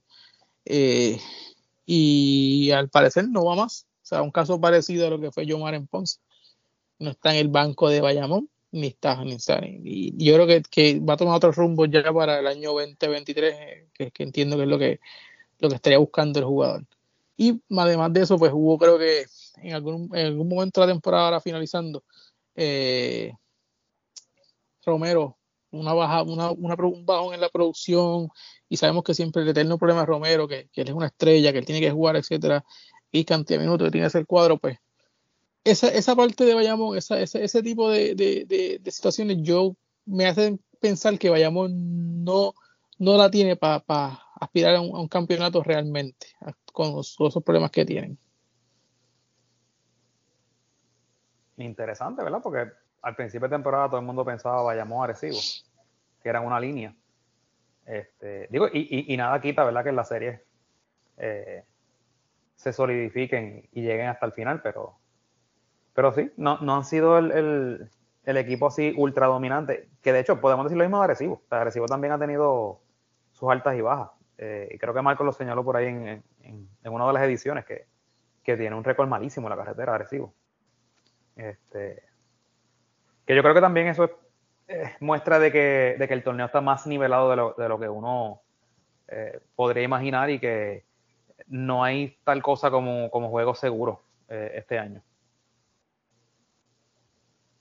Sí, de hecho, todos los equipos tienen marca perdedora de visitantes este año. Sí. y eso te demuestra, ¿verdad? Que no hay, ningún, equipo que sea realmente así ultra dominante. Ahí entonces ahí radica la importancia de colocarse bien, ¿verdad? En su grupo y tratar de tener el mejor récord posible para ver si en una o par de series pueden tener ventaja de cancha. Parece que son bien, bien importantes. Entonces, eh, San Germán, ¿verdad? Eh, número 3 en el ranking. Eh, yo quiero, ¿verdad? Para darle el tiempo a Kitty, que de San Germán sabemos, ¿verdad? La racha que lleva, cuatro victorias corridas, ha aprovechado muy bien esta racha que le ha tocado de jugar de local todos estos juegos. No entiendo por qué. Si Kitty me quiere aclarar por qué San Germán le ha tocado jugar tantos juegos corridos como local en estos días. Eh, aunque están en buena racha, me preocupa el hecho de este parón que tiene el equipo por la, por la ausencia de Jader, Pelacogo y Josué Erazo con el equipo 3x3 que está en el Mundial. Eh, o sea, están enrachados, viene este parón, tienen que esperar una semana para volver a jugar y pierden ese ritmo de, juego que estaban llevando, eh, quedando cuatro juegos. Y básicamente la temporada se extiende una semana más y San Germán es el que más juegos tiene, que son, que son cuatro. Cuatro. Eh, los Atléticos, lo que han hecho hasta ahora y, cuánto te preocupa e, e, este parón. Pues mira, eh, yo no trabajo con ellos, viste, pero pues, la información me llega. Mira, eh, este, esta, esta, esta parte, lo del calendario, yo sé que por lo menos en un momento de la temporada Saberman tuvo eh, cinco juegos locales corridos, que ahí fue donde ellos entraron en la racha, creo que fueron seis juegos que ganaron comenzando con el de con el de Carolina, fue, una, fue una racha de, de, cuatro, cuatro, juegos locales, algo así, no, no me acuerdo muy bien. Y esa racha que tuvieron de visitantes antes de la de ahora de locales, San Germán ha tenido tres rachas de juegos de visitantes, locales, de locales, visitantes y locales. Esa racha de, que se dio de locales actualmente fue porque tuvieron cinco juegos visitantes corridos. Esto fue por graduaciones en el, en el Coliseo. O sea, desde el 30 de mayo al 11 de junio, San Germán tuvo cinco juegos visitantes corridos. Y fue esa, esa, esa, esa parte fue, eh, creo que fueron graduaciones, que ahí hubo un llorado de que no habían podido practicar, pero era por las graduaciones. Y ahí como que le fue un poquito mal en los visitantes, ganaron el de Quebradillas, después perdieron en Fajardo. El juego contra Mayagüez de la Huira de Lazo fue un juego este, que desplomó a esos jugadores los ánimos, fueron a, después a Guayama y cogieron una pela en Guayama y perdieron en Santurce. Y ahí es que entonces vuelve nuevamente lo que es la racha de juegos en, casa. Que le ganan a Guaynabo, le ganan a Ponce y le ganan a Ponce y ese 10 dijo que se acabó ya. Este, le, le gana a Fajardo y entonces sacan lo que es el, el desquite con Mayagüez el 18 de junio, que es el último juego que ellos tienen antes de lo que es la, la eventual parada para el torneo 3 x 3. Ya hubo un momento que ellos tuvieron cuatro, cuatro días de descanso en la temporada y no les afectó esa parte. Ahora, en este caso, les beneficia en el sentido de que ya para cuando la, la temporada se reanude para ellos el, el 28, ya ellos tienen a Holly Jefferson en cancha ya Will Daniel cumplió con su compromiso, ya Will Daniel se fue de Puerto Rico, va a entrar de lleno con Holly Jefferson, que yo entiendo que, que les hace, les hace, les hacía falta ese tipo de gol. Will Daniel pues ayuda en unas cosas, pero lo que te brinda Holly Jefferson en ambos lados de la cancha es totalmente diferente, otra dimensión al equipo. Y es lo que le gusta a esos jugadores que, puedan ser híbridos, que jueguen múltiples posiciones y, le ha dado resultados. En adición que en los últimos juegos, pues, este, Nate Mason ha tenido como que, parece que le dijeron, mira, Nate, tienes que anotar, porque Nate Mason se había dedicado más quizás a ser un jugador más pasivo, más calmado, y le han dicho que tiene que, tiene que jalar el juego, porque yo siempre he pensado que en esta liga los point si tú eres point y no anotas la bola, estás un poquito apretado en el PC, tú tienes que anotar la bola. Y lo hemos visto, son pocos los point que no anotan la bola y que se mantienen consistentes más de 30 minutos en cancha. Y, pues, a pesar de, como yo digo, a pesar de todos los revoluciones que ha habido en San Germán este año, principalmente con lo de Pelagogo, que fue un bochinche que, que de grandes proporciones, eventualmente terminó Pelagogo integrándose al equipo y se dieron un abrazo de, cariño y todo quedó en nada. O sea, le, ha ido muy bien esa parte en el sentido de que después de ese revolú, cualquiera diría que el equipo se rompió. No, para nada. O sea, después de ese revolú, pues el equipo, pues, totalmente cambiado. Han tenido sus altas y sus bajas, pero actualmente, pues, tiene una, una, racha de, de, cuatro victorias, si no me equivoco, al hilo. Y entra en una etapa de que tienen en sus, van a tener en sus manos el panorama completo. O sea, cuando Saderman vuelva a jugar el 28 de junio, van a saber qué tienen que hacer o qué, qué, tienen que, ganar para poder clasificar cuarto o, o, si pierden, llegar a un reto entonces ellos eventualmente, sí, Mayagüez gana lo que le queda. O sea, están tienen el destino en sus manos. Eh, pero aunque parezca que, le, afecta un poco esa ausencia de jugadores, no, yo entiendo que ahí se beneficia en el sentido de que ya Dina Holly Jefferson de lleno nuevamente quizás un poco más de condición de cancha y ya y pues Pelagogo y Jader pues son jugadores prácticamente de la rotación bueno y Erazo que este año también ha, tenido dedicación ha dado muchos muchos muchos minutos en comparación con el año pasado. Eh, yo entiendo que no se va a afectar tanto esa esa esa, esa parada como tal de BCN y, si San Germán, esto lo digo fuera de fanatismo alguno, no lo digo porque puede ser fan de San Germán, San Germán termina ganando, aunque se cruce con Bayamón, Bayamón va a tener una serie difícil. Aunque, aunque Bayamón dominó a San Germán en sus dos partidos, tanto visitantes como locales, ampliamente, como te mencioné, Bayamón para mí ha estado en la última, parte de la temporada, ha estado un poco struggling. Ahora mismo le ganó a, a Guayama solo por un punto en su cancha, en, el Rubén Rodríguez. Y San Germán eh, actualmente es el equipo que menos turnover comete en la liga. Que eso, yo no sé si lo hayan visto, pero es el, equipo que menos turnover comete en la liga. Un equipo que juega mucho media cancha, trata de controlar el pace de juego.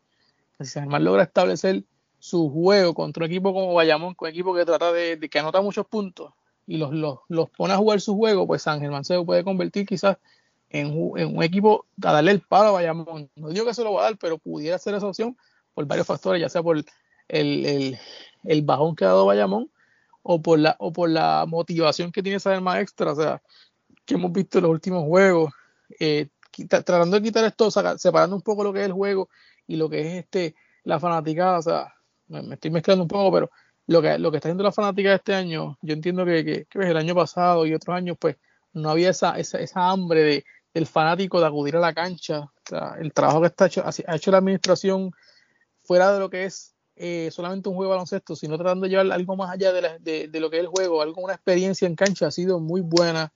Las redes las han, las, han llevado demasiado brutal, no es porque me sea mi pana, pero eh, esa parte de las redes, el contenido al día, o sea, siempre tienen un recap de los juegos en video, o sea, yo creo que de los pocos equipos que están haciendo ese trabajo completo en el sentido de, de, las redes y contenido, que a pesar de las derrotas, pues siempre se han mantenido dando cositas de, contenido para, aunque los fanáticos se, los maldigan mil veces los posts cuando pierden, pero pues se mantienen consistentes en eso.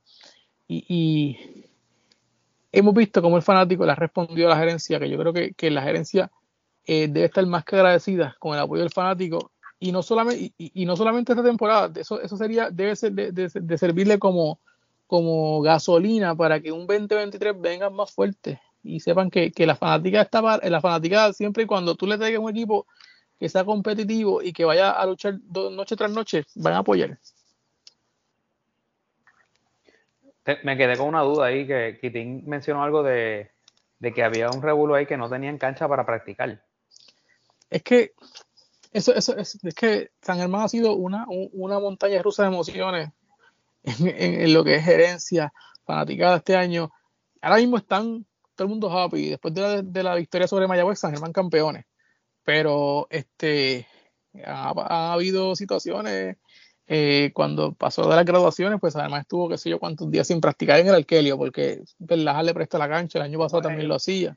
Por eso, a esa era la pregunta, porque yo digo, bueno, está bien, no tienes el Arkelio, pero no hay otra cancha, o sea, realmente no tienes dónde practicar. E, en San Germán no hay otra cancha bajo techo, de tabloncillo como tal. Eh, ah, la, cancha, la cancha es la de las que se la prestan y, ahí desde el año pasado siempre ha pasado lo mismo, o sea, cuando hay problemas en el Arkelio, graduación lo que sea, actividad, pues utiliza la cancha de la el municipio se la presta. el alcalde de Lajas y el alcalde de San pues se conocen, etcétera, y pues ahí hay buena comunicación entre esos líderes y, se puede lograr ese acuerdo. Este, pero quizás, pues, como todo, siempre eh, se busca echarle culpa a alguien y pues en este caso las derrotas que hubo en ese momento fue culpa de la cancha. Ok, no, oye, te pregunto porque, por ejemplo, eh, hablas de, hablas de Lajas, pero se me ocurre, Hormigueros tiene una muy buena cancha. Mm, que se jugaba puertorriqueña ahí. Este, año no, este año no lo usaron. No, este año no hubo puertorriqueña, fue en Hormiguero. No, no, oye, te hablo de puertorriqueña, eh, que Hormiguero tuvo equipo hace años, tú sabes. Este, el 2020, 2021, 2021. Eh, digo, no, yo te estoy hablando de, de hace muchos años. Ah, que, de hecho fueron campeones y todo en, puertorriqueña hace muchos años. Pero se me ocurre la, de Hormigueros, que queda bastante cerca, y en última instancia, pues en Mayagüez, yo creo que además del Palacio, creo que la del Maní, eh, está Bloncillo. Eh, o sea, que, oye, nada, te lo pregunto, ¿verdad? Porque pues no, no, no, no conozco las interioridades, pero pues me está, me está curioso, ¿verdad? El, pero nada, después me, después me aclaraste que era que no habían podido practicar en el arquerio. Oye, siempre es bueno practicar en tu cancha, porque pues es donde vas a, jugar el, juego real. Así que en ese sentido lo, lo, lo, puedo entender. Pero creo que fueron, creo que fueron cerca de, de 10, días fuera del arquerio. Sí, y, es un problema que, que, ciertamente pues le ocurre también a otros a otros equipos eh, con, estos calendarios eh, así en, en, ¿verdad? Acabándose mayo, junio, ¿ves? Porque son, ciertamente, pues muchos municipios utilizan estas instalaciones eh, para graduaciones y para otro tipo de, actividades. Eh, y pues es un poquito más marcado, ¿verdad? En pueblos pequeños que no tienen otra cancha, otra facilidad para hacer actividades, porque pues no sé si San Germán tiene, qué sé yo, un centro de convenciones donde se puede hacer una, una graduación, o sea, que tengan que usar por obligación la alquilio, es lo que, es lo que quiero decir. Este, y pues, cosas, ¿verdad? Cosas que pasan. Sí. Oye, qué, qué, buena memoria tiene Güerita ahí con los hormigueros. Sí, de hecho, Hormigueros tenía un equipo que fueron un séptimo juego contra, casualmente contra los, los Dalmau, los tres jugaban en Manatí y los coachaba el papá. Este, eso era cuando yo veía mucha puertorriqueña, cuando la puertorriqueña era buena, buena en, el... Oye, no, lo digo que esta sea mala, digo que la puertorriqueña era como decir una liga eh, B, por decirlo así, de, de, baloncesto profesional, porque no sé si ustedes se acuerdan, oye, Quitín se tiene que acordar, Cabo Rojo tenía un, equipazo, que era casi todo el equipo de los Atléticos de San Germán jugaba en Cabo Rojo, en la puertorriqueña. No, hace tiempo yo no, yo no me acuerdo. Yo, yo el baloncesto vengo a seguir, yo sigo baloncesto desde que la era yo soy Cristian del Más jugaban en los Atléticos. Ah, ok. Pues entonces, en, en ese equipo de Cabo Rojo estaba Joel Quiñones, Di Casiano, Ilvin Barea, este tenían un buen refuerzo también. O sea, era básicamente el equipo de San Germán, entonces jugaba en Puerto Rico y en Cabo Rojo. Este, normalmente, normalmente, quien se acordaría de algo así alguien que haya vivido en esa área. Sí. ¿Verdad? Sí, sí, claro. por eso pensé en Keating. No, pero, pero Keating es más joven entonces. Sí, muy joven. Para eso ahora, ahora mismo a, Marco lo quieren mucho la puertorriqueña actual. Oh, definitivo. O sea, liga son, que, son que cumplen, que cumplen con, con el reglamento. Con el reglamento, sí. Imagínate. No sé, decía eso lo de recordar porque yo recuerdo muy bien cuando Calle fue campeón de la puertorriqueña en el 95. ¿Ese era el equipo que tenía este Apiculín? Yes, sí. El único año que jugó Piculín puertorriqueña fue, Correcto. Calle, quedó Destrozó la liga. Sí. me acuerdo, 15 y 3 en la serie regular. Pero era la serie regular corta. Oye, Marco, y te tienes que acordar que también, oye, nos hemos desviado, pero en, esa, en esos años buenos de puertorriqueña, este, a ti yo tenía buenos equipos también. Sí, los ganaderos, claro. Sí. Y este, Salina, que jugaba Salina, que jugaba Gary Bowes con ellos y eso. Y Toñito. Sí. Era, era, era, algo, era algo chévere, ¿verdad? Este, era como una realineación de, de, lo que era BCN eh, en otros pueblos. Sí. Estaba, estaba ahora, interesante. Ahora lo que se hace es que en vez de jugar acá, pues juegan en Nicaragua. Ah, sí. en vez de estar acá. Pero Van allá a abusar allá en Nicaragua. Pero bueno. Sí, saludos a Ortega, que le encanta, le encanta el Real Estelí. Bueno, oye, Kitty, quiero aprovechar, ¿verdad?, que estás acá siguiendo la línea de los Atléticos. Estamos hablando que este equipo hace unos años, o por varios años, no sabíamos si iba a jugar muchos cambios de, de apoderado. Hubo un año que estuvo en sindicatura y no sabíamos qué iba a pasar con, con, este equipo. Ahora, con este, con este nuevo apoderado, con lo que vimos el juego con Mayagüez el sábado, cancha llena, eso parecía un juego de playoff. Y cuando se acabó, parecía que estaban celebrando el campeonato. San Germán siendo una franquicia de las que más campeonatos ha ganado. Y de hecho, en su momento, San Germán fue el equipo que más campeonatos tenía en el BCN. Hasta que llegó Ponce y empató y eventualmente Bayamón, que le pasó hace, hace par de años. Y San Germán sigue siendo plaza de BCN. Mira, eh... ¿Cómo, está el BCN ahora mismo y lo, que estamos viendo, a lo que se han ido otras franquicias, que pues mencionaste ahorita que otros equipos, pues, reggaetoneros, influencers, para llenar las canchas, y yo digo entre comillas, ¿verdad? pero en San Germán, eh, Cheo, Cheo Pérez, ¿verdad? Cheo Rivera. Cheo Rivera. Cheo, Rivera. Eh, eh, él, no es reggaetonero. Mira, yo digo, esto, esto, es algo que, que, eventualmente, esta palabra me gusta mucho, eh, va a acabar. O sea, la fanática de San Germán es una fanaticada, eh, por no, es, no quiero decir vieja, pero una fanaticada de muchos años. O sea, el, el, el abonado principal son personas mayores.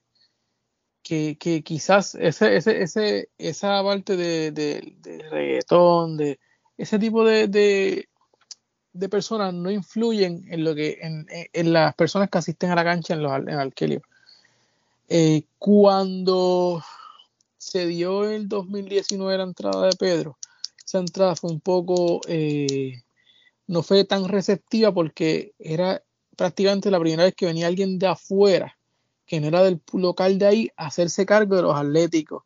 Y quizás ahí no hubo el mismo apoyo que si hubiera sido fulano de tal, el de aquí de, del pueblo, eh, como está ahora. hubo, mucho, mucho, mucha, hubo mucha resistencia. Quizás tuvo que venir la bendición, por decir así, de, de, de Armandito Torres, que, quizás propiciaron que la gente apoyara un poco, pero pues también 2020 sucede la pandemia y ya 2021 con todas las cosas que sucedieron, pues muchas fanáticas se empezaron a alejar y bueno, Pedro se convirtió en el, directivo más odiado de lo que ha sido de, las administraciones de los Atléticos, este, con todas las cosas que sucedieron.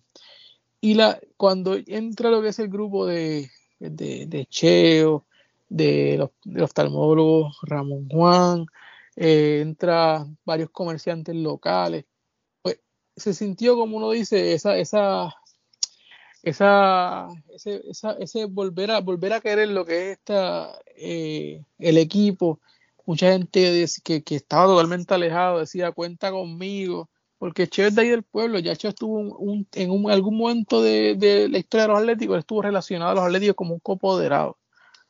Y este año se dio esa, esa inclusión, creo que era, eran, eran es un grupo de 11 personas, cada uno hizo una inversión inicial eh, para poder entrar en eso lo que es la Junta. Hay, hay, varias personas que tienen una inversión mayor que otras en grupo minoritario, pero todos buscando el mismo fin, eh, mantener, como lo dice, la tradición viva. Eh, como ustedes pueden ver, tenemos un chopper como tabloncillo y como uniforme. O sea que demasiados auspiciadores se integraron. Quizás fue un error la manera que, le vendieron eh, a esos auspiciadores pues, que le iban a poner su nombre en uniforme. Ya faltaba que, que el uniforme fuera totalmente un chopper, pero es un chopper como tal. Eh, pero sí hubo ese, ese, esa, esa, ese interés de todos los auspiciadores que antes no estaban a regresar al equipo. Y por eso es que, que a pesar de que San Germán, pues ser franquicia pequeña, es un poco más difícil correr, pero este año esa, esa, esa, esa motivación, ese, ese resurgir del fanático de los auspiciadores, más la entrada de comerciantes a la liga, al equipo, eh, son 11 personas o sea, anteriormente cuando yo estuve el año pasado para conseguir un, el housing era un problema. Ahora mismo de esas 11 personas, quizás tres personas tienen apartamentos en la palguera, que ellos mismos los utilizan para los jugadores. Estoy dando un ejemplo de, situaciones que hubo en el año pasado conmigo, que el housing era tremendo problema. Porque en San Germán conseguir el housing en esa etapa de la, de de temporada, que es más o menos prácticamente eh, cerca de verano, que todo está ocupado, los Airbnb te salen un ojo en la cara, pues son cosas que, que, han ayudado a, lo que es que este, este, esta temporada en esta cuestión sea mucho más exitosa de lo que ha sido los últimos tres años, incluyendo el 2000.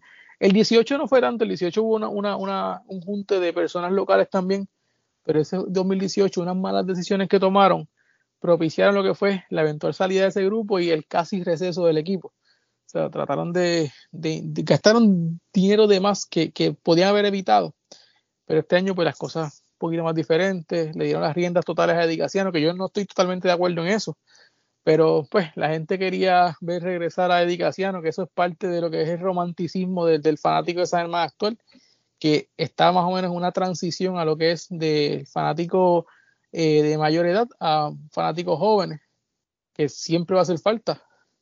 Y, yo entiendo eventualmente y, claramente que la, que la tradición se ha mantenido viva por ese fanático eh, más mayor que siempre ha sido fiel al equipo a pesar de, de, de, los cambios administrativos y los que han regresado, como dice, se, se le quitó el enchisme cuando se fue Pedro del equipo. Y yo te entiendo, y hasta cierto punto, ¿verdad? Entiendo lo que quieres decir de los fanáticos, que puede ser una fanática un poco mayor, pero tú me corriges, en San Germán, baloncesto es religión. Así que yo no creo, por lo menos yo no, yo no veo eh, cómo haya un, como descenso en, en fanaticada.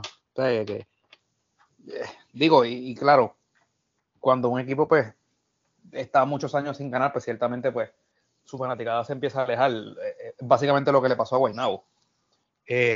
pero pero no sé, yo, yo creo que San Germán tiene, tiene otra característica, tiene otra tradición y, y, este año pues lo ha demostrado y, ha reavivado, Ha reavivado esa, esa pasión que tienen los sangelmeños por su equipo. Eh, porque si hay algo que caracteriza, caracteriza a, a un sangelmeño, pues son los atléticos. Eh, así que, yo no sé, yo, yo los he visto como que han, han hecho muchas cosas buenas esta temporada, lo mencionaste ahorita, el, incidente con, con, este muchacho Pelacoco, pues ciertamente fue algo que se salió de proporción y, nunca debió llegar a, donde llegó, pero yo veo que han tenido muchos aciertos y puede ser eh, el comienzo de, muchas buenas temporadas en San Germán. Eh, yo creo que Marcos más lo trae, me corriges Marcos, es el, el, asunto ¿verdad? de mercado pequeño, ¿verdad? Es difícil en, estos pueblos alejados de, la zona metropolitana, eh, vender anuncios y demás cosas, esa inversión, conseguir este personas acaudaladas, ¿verdad? Que puedan invertir dinero y es sumamente complicado eh, competir con, con esta gente de Santurce, Arecibo, ¿verdad? Que, sabemos lo que, lo que pasa, ¿verdad? Por debajo. Eh, pero no sé, yo, yo, creo que en San Germán se está viendo algo bonito este, esta temporada. el sábado todo el país pudo presenciarlo, qué bueno que lo televisaron. Eh, porque en San Germán, San Germán es baloncesto, ¿sabes? Y, y, qué bueno que, que, se, que, tengan este resurgir, porque ciertamente, pues, las últimas temporadas, pues, eh, se había visto incluso que para mí era bien sorprendente ver al Kelio eh, en la parte superior que no estaba completamente lleno y eso, eso, eso no era común antes. No, no, mira, como lo que, yo, lo que, yo, lo que yo quiero decir de la parte de la, de la, de la fanático de quizás de mayor edad, me refiero mayormente a los, los abonados, o sea, la parte de abonados de, de palco, o sea, ahora mismo en San Germán los palcos están totalmente vendidos, o sea, la gente dice, mira, pero hay sillas vacías, y sí, pues claro, pues hay sillas vacías quizás porque la persona no vino, pero los palcos están prácticamente todos vendidos, siempre los separan las mismas, las mismas personas, y cuando tú ves que está eso, eso, eso siempre pasa porque son fanáticos de años. Se le llama, mira, este palco, dice, no, eso es mío, no me lo vendas, sepáramelo. Y así siguen, y, he visto palcos de, de familia. Recuerdo de una familia que siempre se sentaba en palco, hubo un cambio de administración y dijo, yo no voy a abonarme este año, no me interesa el palco y a veces lo veían en general, pero cambia de administración y regresaron a su palco y así, y así, así, este, varias personas que eran de esa manera. Porque cuando tú, tú, tú vas y llamas a San Germán eh, durante el Precision para buscar un palco, te dicen, pues dame ver que, que, si alguien no lo quiere. Pero ya esos palcos están separados año tras año. Hay algunos palcos que son hasta herencias. Yo, yo no sé si ponen el testamento o algo así de las personas que se mueren, pero así es aquí, en San Germán. O sea, principalmente la, la fanaticada más joven la vemos en, general, porque ya los abonados ya son personas fijas que, que, que son abonados de años y años en el alquilio y esos abonados pues llegan sus hijos y así llegan sus familias. Esto, pues, como tú dijiste, San Germán el baloncesto es religión y, y, eso es lo que quizás eh, la persona mayor le inculca a su hijo, a su nieto y van de generación tras generación. El claro ejemplo lo vemos en, en Armandito Torres, Javier, este, que son eh, una familia totalmente de baloncesto y así son muchas familias en, los, en, en, San Germán, en, los atléticos, fanáticos de los atléticos. Y como te dije, y lo mencionaste, el resurgir de la fanática ha sido tremendo. O sea, está haciendo muchas cosas que no se hacían, la mercan vendiendo mercancía, las camisas de Piculín, las camisas de, de O sea, muchas cosas que, que el fanático estaba hambriento y sediento de esto. Se le dio y, y, por lo que he podido averiguar, o sea, las ventas han sido muy buenas. Entonces, que los, los, los fanáticos van con sus jerseys a la gancha, con sus camisas, que son, son unos, unos perks adicionales que, que, el equipo le está dando a la fanaticada, que, que, eso, es lo que ellos necesitaban y querían. Y, y, este grupo, pues lo ha hecho, o sea, lo ha hecho muy bien en esa parte. Y recuerdo, y mía que me extiendo un poquito más, en mi trabajo personal, yo me encontré con, con uno de los, de los de la Junta y hablé un, conversé un rato y él me dijo estas palabras, mira, nosotros lo que queremos es que llevar, esto más allá de lo que es un juego de baloncesto, queremos llevar un espectáculo y por lo menos eh, el que va al arquero sabe que mira, tiene una pantalla arriba, todo es con, con luces, la entrada de los jugadores, tienen a, a, Monty, que ese es el que hace, ese es el, el, el de JJ, la mascota, o sea, ese tipo crearon esa, esa mascota para San Germán el tipo está bien motivado, bien, bien entusiasmado con lo que es la fanaticada, con lo que es eh, los atléticos, que, que, me dicen por ahí, esto te lo digo en exclusiva, que viene hasta una mascota nueva para los atléticos. O sea que a, ese punto está la fiebre que está en San Germán ahora mismo, que, que están saliendo cosas que quizás uno no se esperaba a principio de temporada que pasarían.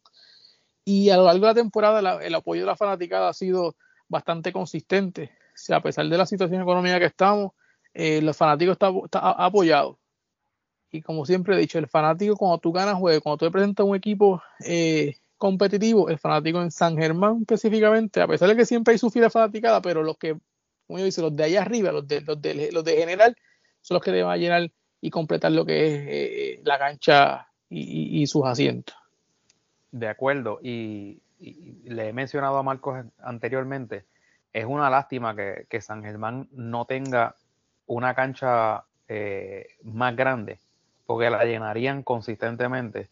Y yo soy de los que pienso que eh, votaron un montón de dinero en el parque acuático ese cuando realmente pudieran haber, en esos mismos terrenos pudieron haber construido eh, una cancha de baloncesto mucho más amplia, con mucho estacionamiento, eh, que qué sé yo, 5 o 6 mil sillas, y, hubiese sido algo pues, buenísimo porque San Germán se merece una, una mejor instalación. Nada en contra del Arquelio, nada, pero creo que, que, San Germán necesita ya una, instalación más moderna, que con más capacidad. Este, los que hemos ido al Arquelio y nos hemos sentado allá arriba, sabemos el, con el dolor de espalda que uno termina ese juego. Este, pero, pero sí, eh, qué, bueno. La verdad que lo que está pasando en San Germán es, bueno y, de hecho lo estamos viendo también en otras canchas. Eh, yo, lo he, yo lo he visto en Guaynabo también, las veces que he ido eh, mismo Santurce está yendo más, gente a la cancha. Así que eh, es, algo positivo eh, que hay más, más, más fanaticada eh, entusiasmada este año. Podemos también atribuirlo al, factor de, ¿verdad? De, las, de las figuras reconocidas que le han dado también este un, un boost. pero en San Germán no hace falta eso. San Germán, después que, el equipo esté ganando, la gente, la gente va a asistir. Correcto, correcto, sí. Y es bueno para la liga, también que San Germán eh, se mantenga ¿no? Este, en esa plaza. estamos hablando que los demás pueblos, eh, Mayagüez tiene su equipo de béisbol, Ponce vuelve ahora también con el béisbol, Arecibo lo tenía en su momento, también tenía voleibol, eh, Bayamón también, Santurce tiene los cangrejeros, en San Germán lo que tienen son los atléticos. Digo, los, los, los, ¿cómo que se llamaban? Los potritos era el eh, Kitting. Eh. ¿De cuál? ¿De puertorriqueña? De puertorriqueña. Potrito, potrito. potrito. Pero el equipo grande, el equipo clave son los atléticos. O sea, y yo sé que, ¿verdad? Hay un poquito de romanticismo, pero eh, sería imposible ver un BCN sin, sin San Germán. San Germán. Y yo, y lo, y lo, perdón, perdón, ahorita, y lo confieso, yo, en los 90 yo seguía San Germán. Porque hace tiempo los creyos estaban tan malos que no había forma de verlo. y obviamente, de la selección, y Gulín y Casiano estaban en San Germán. Pues, no, y que te iba a decir eso, que las, las figuras que han pasado por, por San Germán, que después han terminado en otros equipos, eh, si te vas bien atrás, obviamente, Piculín, Edicaciano, eh, pero pues más recientemente, eh, jugadores que han sido destacados en, en otros equipos como Ayuso, Dalmau, eh, Benito Santiago, Ismael Romero, sabes que, que, han sido han sido jugadores que han pasado por las filas de los Atléticos y después han ido a otros equipos y también han sido eh, talentosos que uno siempre se pregunta, wow, si hubiesen, ¿verdad? Si hubiesen podido quedar esos jugadores en San Germán, quién sabe, ¿verdad? Eh, si hubiesen alcanzado otro, otro cetro. Philip Wheeler. Yo, mira, yo no se puede, mira, se puede darle para atrás las cosas. En algún momento se han mantenido a Benito, a Romero y a, y a, Benito Romero y a otro más, me caso Pero pues situaciones que, que se dieron durante la marcha cambios que, se, que surgieron. Pues, quizás uno, uno puede decir, este equipo si se hubiera trabajado con una persona, un grupo, una persona consistente, como en un momento pensaba que iba a pasar con Edwin Mundo. Yo recuerdo que en el 2012 fue el campeonato de los indios, fue la mejor temporada que Salman ha tenido en cuestión de playoffs, que llegaron a semifinales y se eliminaron con Arecibo, que después eh, cayeron ante los indios. Pero esa temporada el equipo de San Germán tenía un, un trabuco, sea, yo no, yo no, yo no, yo no pensé que San Germán quedara tan, pues, fuera tan eliminado tan fácil por, por Arecibo. Ese 2012 San Germán dominó el round robin, que eso era, había round robin en ese momento. Creo que fue de forma invicta. O sea que yo no pensaba que, que fueran dominados tan fácil por Arecibo, pero tenían a Mike Harris, a Lloreda, a, tenían a Filiberto, tenían a Richard Cheney, si no me equivoco, a, a Jesse Peyot cuando no estaba gordo eh, Carlos Strong, yo no sé si tenían a Joey Rodríguez en ese momento que había, terminado. Sí, Joey Rodríguez está, aquí en el roster. Jesse Peyot, eh, Raúl Horta. Raúl Horta. Estaba José Huitián. José Huitián también. Sí, Joel Nieve. Hay un muchacho que se llama Gabriel Ruiz Negrón que creo que todavía está dando bandazos por ahí. Prospecto, tremendo prospecto. Tenían a José Jaime Lloreda. Lloreda. Rivera. Carlos Tron, José Guitián, Mike Harris y Richard Cheney. tenía, un buen equipo. O sea, y, y decía, yo no, yo no vi, yo no vi cómo, cómo, se pudo eliminar tan fácil como Arecibo. O sea, Arecibo tenía un tremendo equipo también, pero fueron dominados muy fácil. Pero ese fue el último año que San tuvo un equipo que, que, que, llegó a unas semifinales y, y, la gente, yo recuerdo que se, se disfrutó eso demasiado. Y este año pues hay un entusiasmo bien grande. En los macheos no es tan fácil en los cruces pero como yo digo, cualquier cosa puede suceder si San Germán eh, continúa jugando bien y defiende su cancha local como lo ha hecho toda la temporada. Tiene récord de 11 y 3. Eh, 11 y 3 son 14 juegos, 11 y 3. Pues pudieran tener algún break a quizás este, a, a, llevar esa serie con eventualmente si es Bayamón el que nos toca es reto pues pueden llevar esa serie a extenderla quizás hasta el máximo de partidos eh, que son 7 juegos y quién sabe qué pueda pasar. ¿Tú te imaginas que San Germán baje al quinto, rete, gane ese reto y que entonces se cruce con Ponce y que Ponce se, Ponce se primero y se cruce con Ponce? Oh, buenísimo. Y, más, tú, sabes que, tú sabes que yo estaba hablando con un amigo mío que es fanático de Mayagüez y le dije, ¿sabes que a Mayagüez le conviene más jugar el reto? Porque el cruce quizás contra por lo menos San Germán y Mayagüez, yo creo que les juega mejor a lo que es un, un, Ponce o un Quebradillas que lo mismo vayamos. O sea, Ponce es un equipo que no está tan consistentemente en su cancha. Entonces, tú le sacas el juego un juego a Ponce en el Pachín. Cuando llega a tu cancha, por lo menos en el caso de San Germán, eh, sería, una, sería una serie en cuestión de, cuestión de taquilla, sería súper exitosa para San Germán, hasta para Ponce, porque no va a meter gente allá también. Sí, sí. Y en espectáculos sería un, un, plus para la liga. O sea, juegos televisados sería un palo. Sí. Y ya Mayagüez le ganó un juego a Ponce en Ponce. Por eso digo, quizás, aunque sea un camino un poquito más largo, el quizás el, juego de reto es un es una es algo un poco quizás entre comillas más fácil que un cruce con Bayamón.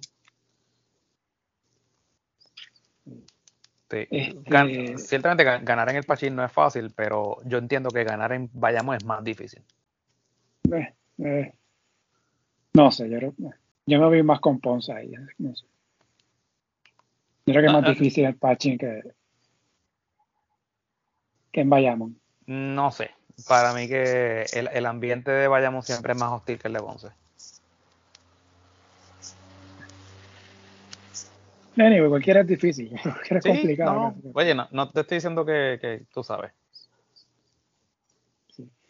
Este, no, no, claro, quiero la, seguirnos extendiendo. Este, que, ¿quieres hablar lo de Robinson? Que finalmente volvió. Sí, este, todo lo que habíamos hablado obviamente había sido especulación porque no había vuelto a cancha, no sabíamos finalmente cuál iba a ser la resolución de la liga, pero finalmente bajó eh, la resolución del el super director de torneo José Sola, eh, en la que confirmó que el jugador cumplió con los 15 juegos de, suspensión. Eh, lo interesante es la justificación que dio. el principio de proporcionalidad. Marco, ¿tú alguna vez habías escuchado eso en el reglamento de BCN? No, nunca. Y probablemente no lo habías escuchado en reglamento de nada. Eh, eso, eso, eso es un disparate.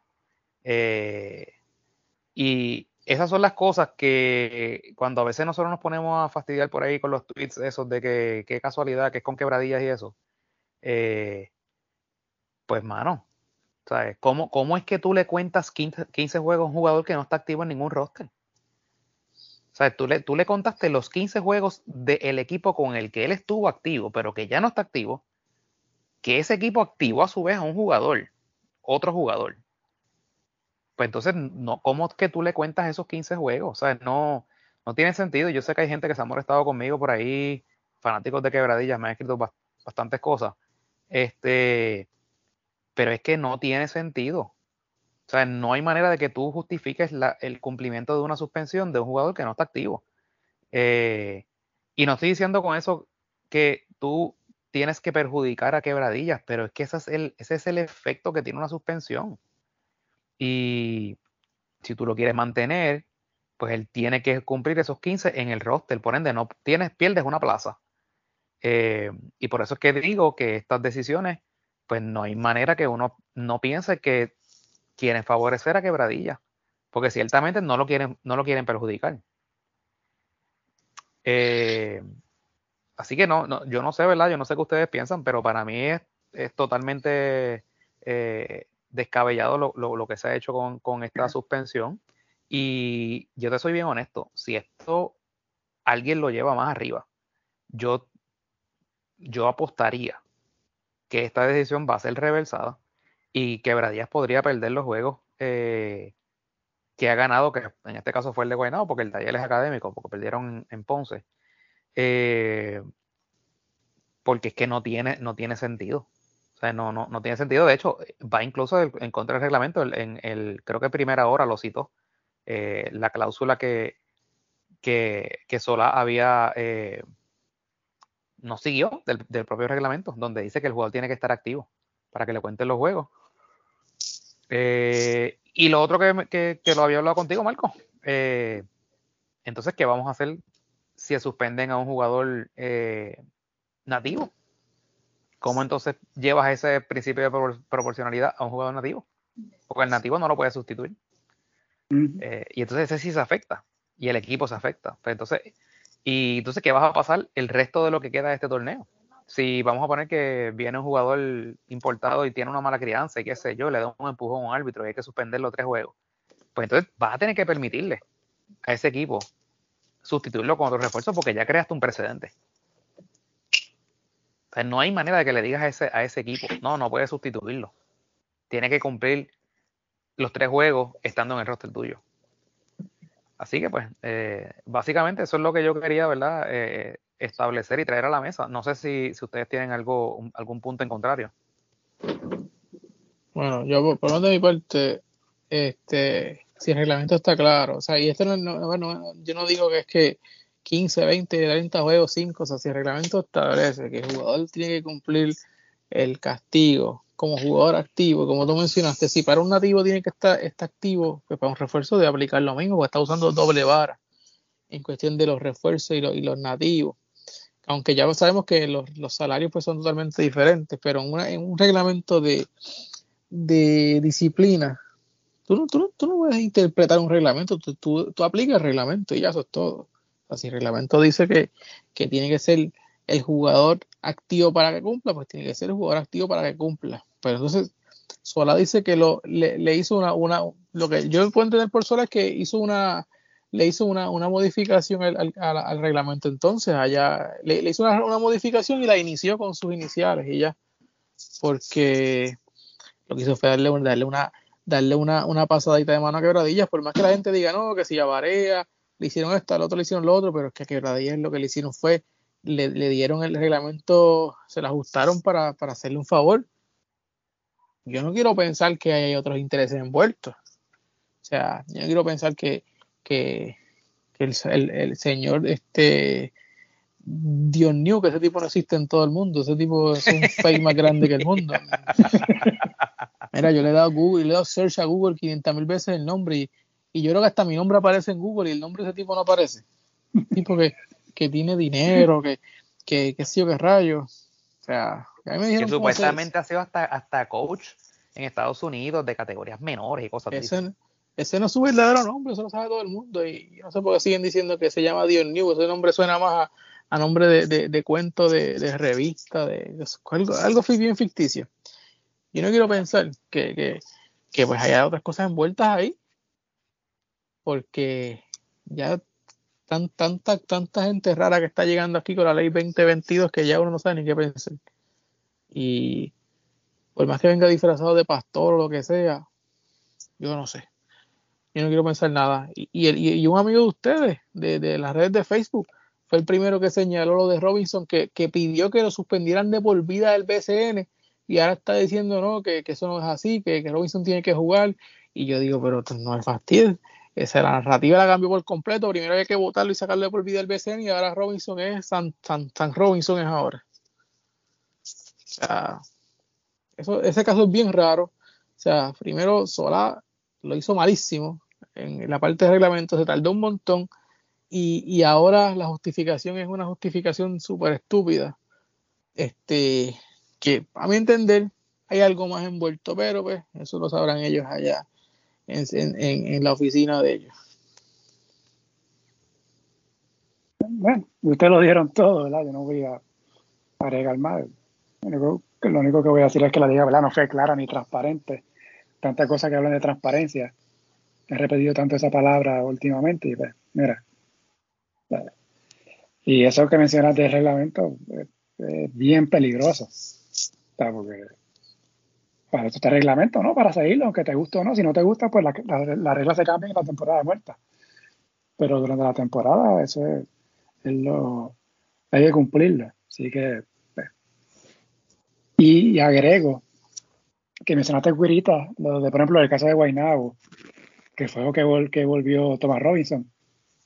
Pero los 15 juegos que, que Quebradillas tuvo otro refuerzo no sé cuántos juegos ganó ahí, quizás que 9, 10, de los 15, no sé. O sea, pues ese juego también habría que protestarlo, ¿no? pues supone que ahora Diego hubiese jugado con un solo refuerzo. Eh, lo que pasa es que hay, hay como que habría que ver porque pues ellos lo desactivaron, ¿no?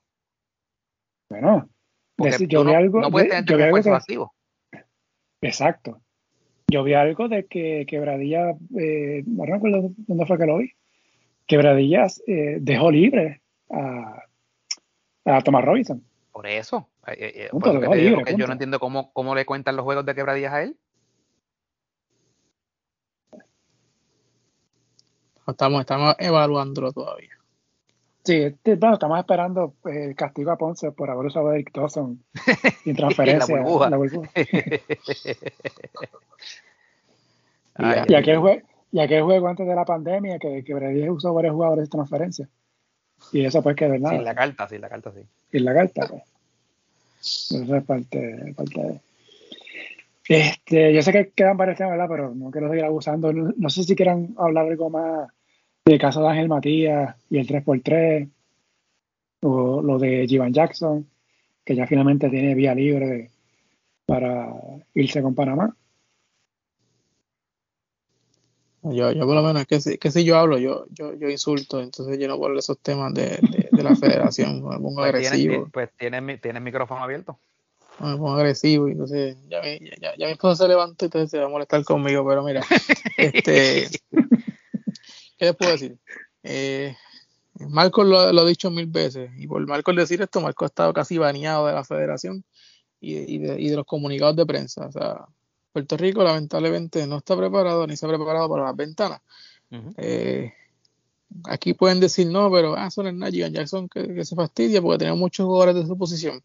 Las ventanas son competencias donde tú puedes, no necesariamente vas a usar siempre los mismos jugadores. Esto va con la disponibilidad. Mientras más jugadores tú tengas disponibles, más jugadores tú tienes para usar.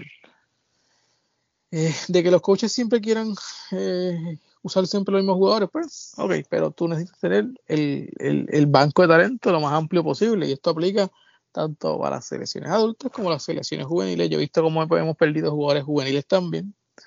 ¿Por qué? Porque tampoco aquí no creen en la, en la, en la suma. Aquí, aquí se limitan a, a lo que son este, sus panas, los jugadores de aquí, y no, no le gusta eh, integrar más talento. Saludo a Guayacán Santiago. O sea, eh, y, voy a hacer una mezcla de, temas aquí, un, medley, porque pues, amerita. O sea, todo esto lo vemos desde las categorías menores, esa, esa exclusión de jugadores. A veces, hasta mismos nativos, por decir así, no solamente son los, famosos New York Ricans, pero estamos viendo lo que es lo de Jivan Jackson. Yo lo puedo, lo puedo ver quizás hasta cierto modo eh, una, una, una, una vengativa hacia Flor Meléndez. Eso te iba a eh, preguntar. Porque sabemos, todos sabemos que Flor Meléndez fue el candidato a presidencia contra Jun Ramos en la competencia. Y Flor Meléndez es una persona que las canta ahí directo, sin mucho palabreo. Y eso al, combo, a la familia del básquet no le gusta que se las canten. Y, y lo hemos visto, o sea, yo lo he vivido eh, yo me he expresado públicamente y al, rato viene y le escriben a, a, Edgardo, este, mira, que lo que dice fulano no, es cierto. Y yo, pues que me desmientan. Entonces, pues, si no es cierto, desmiénteme. Y después están por ahí con el, con el, como el perro con el rabo entre las patas. O sea, tenemos una realidad y es que nadie, nadie en la federación planifica ni trabaja nada ni organiza nada. Todo esto es eh, el panismo y esto puede, puede, ser tan, tan familiar como una como el gobierno. O sea que, tienes padrino te bautiza.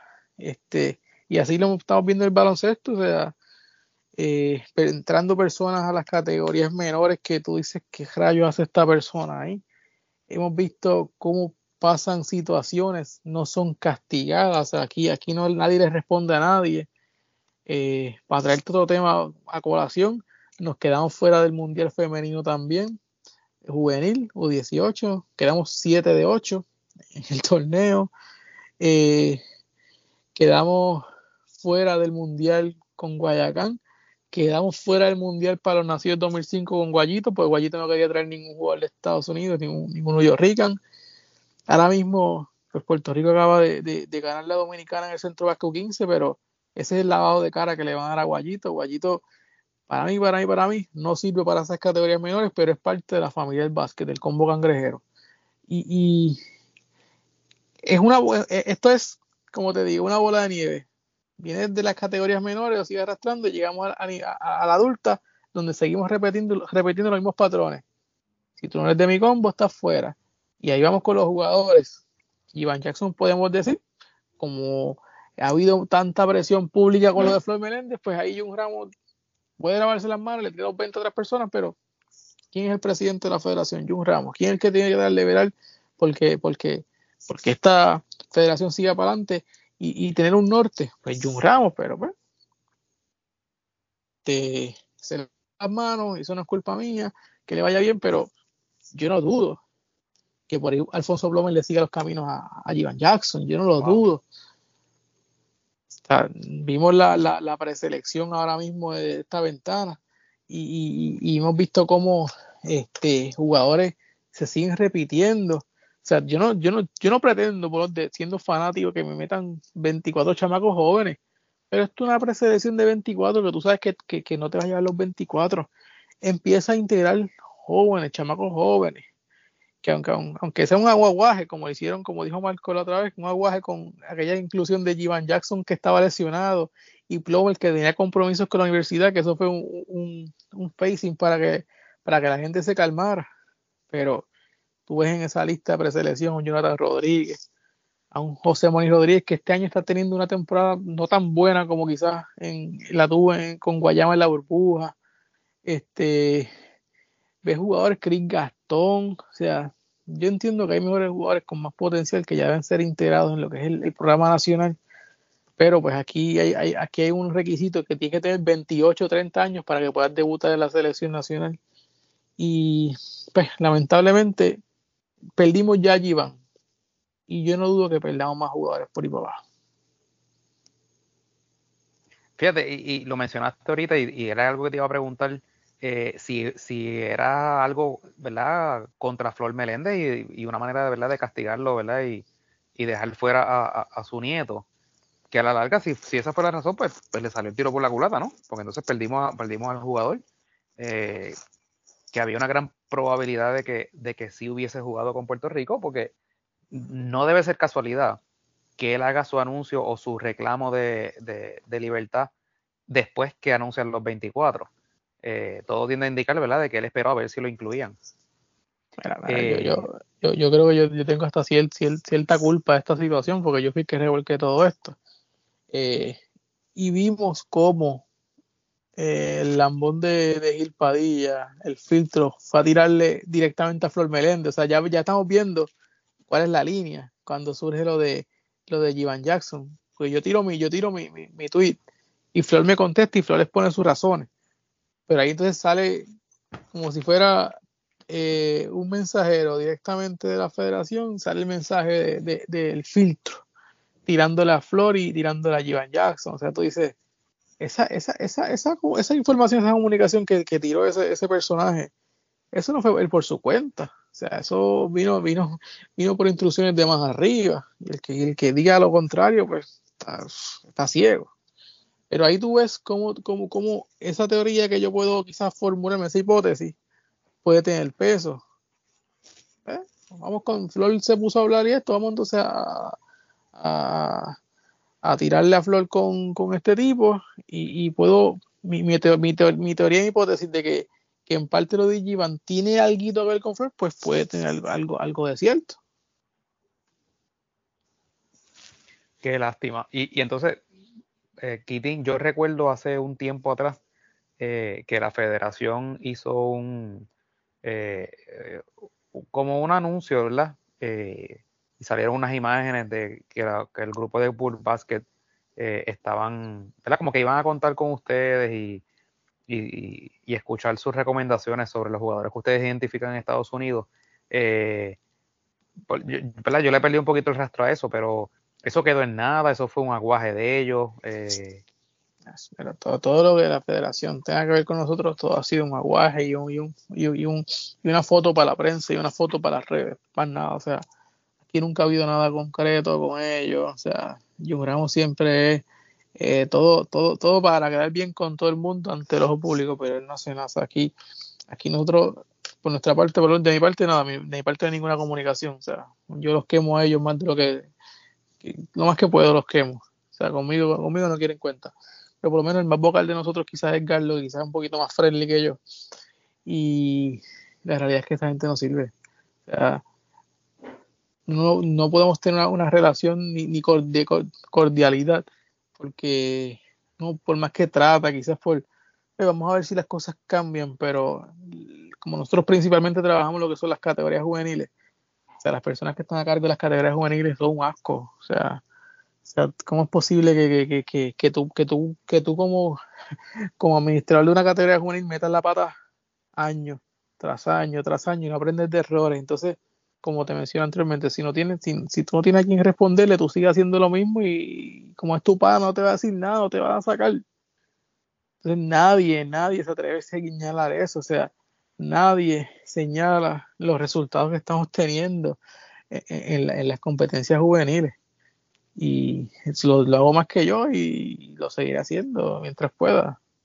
Hasta que me, me, me la cuenta de Twitter, me la reporten mil veces.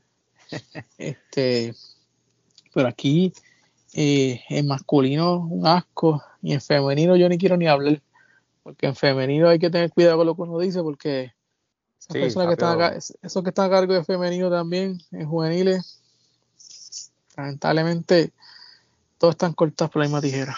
Y, pues quizá uno dice una cosa y, lo cogen como un ataque personal y la realidad es que estamos nos, estamos basando en resultados los resultados y los números no mienten.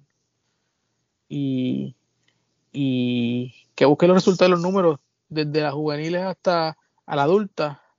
Por lo menos en la adulta la, femenina ha, tenido un buen desempeño.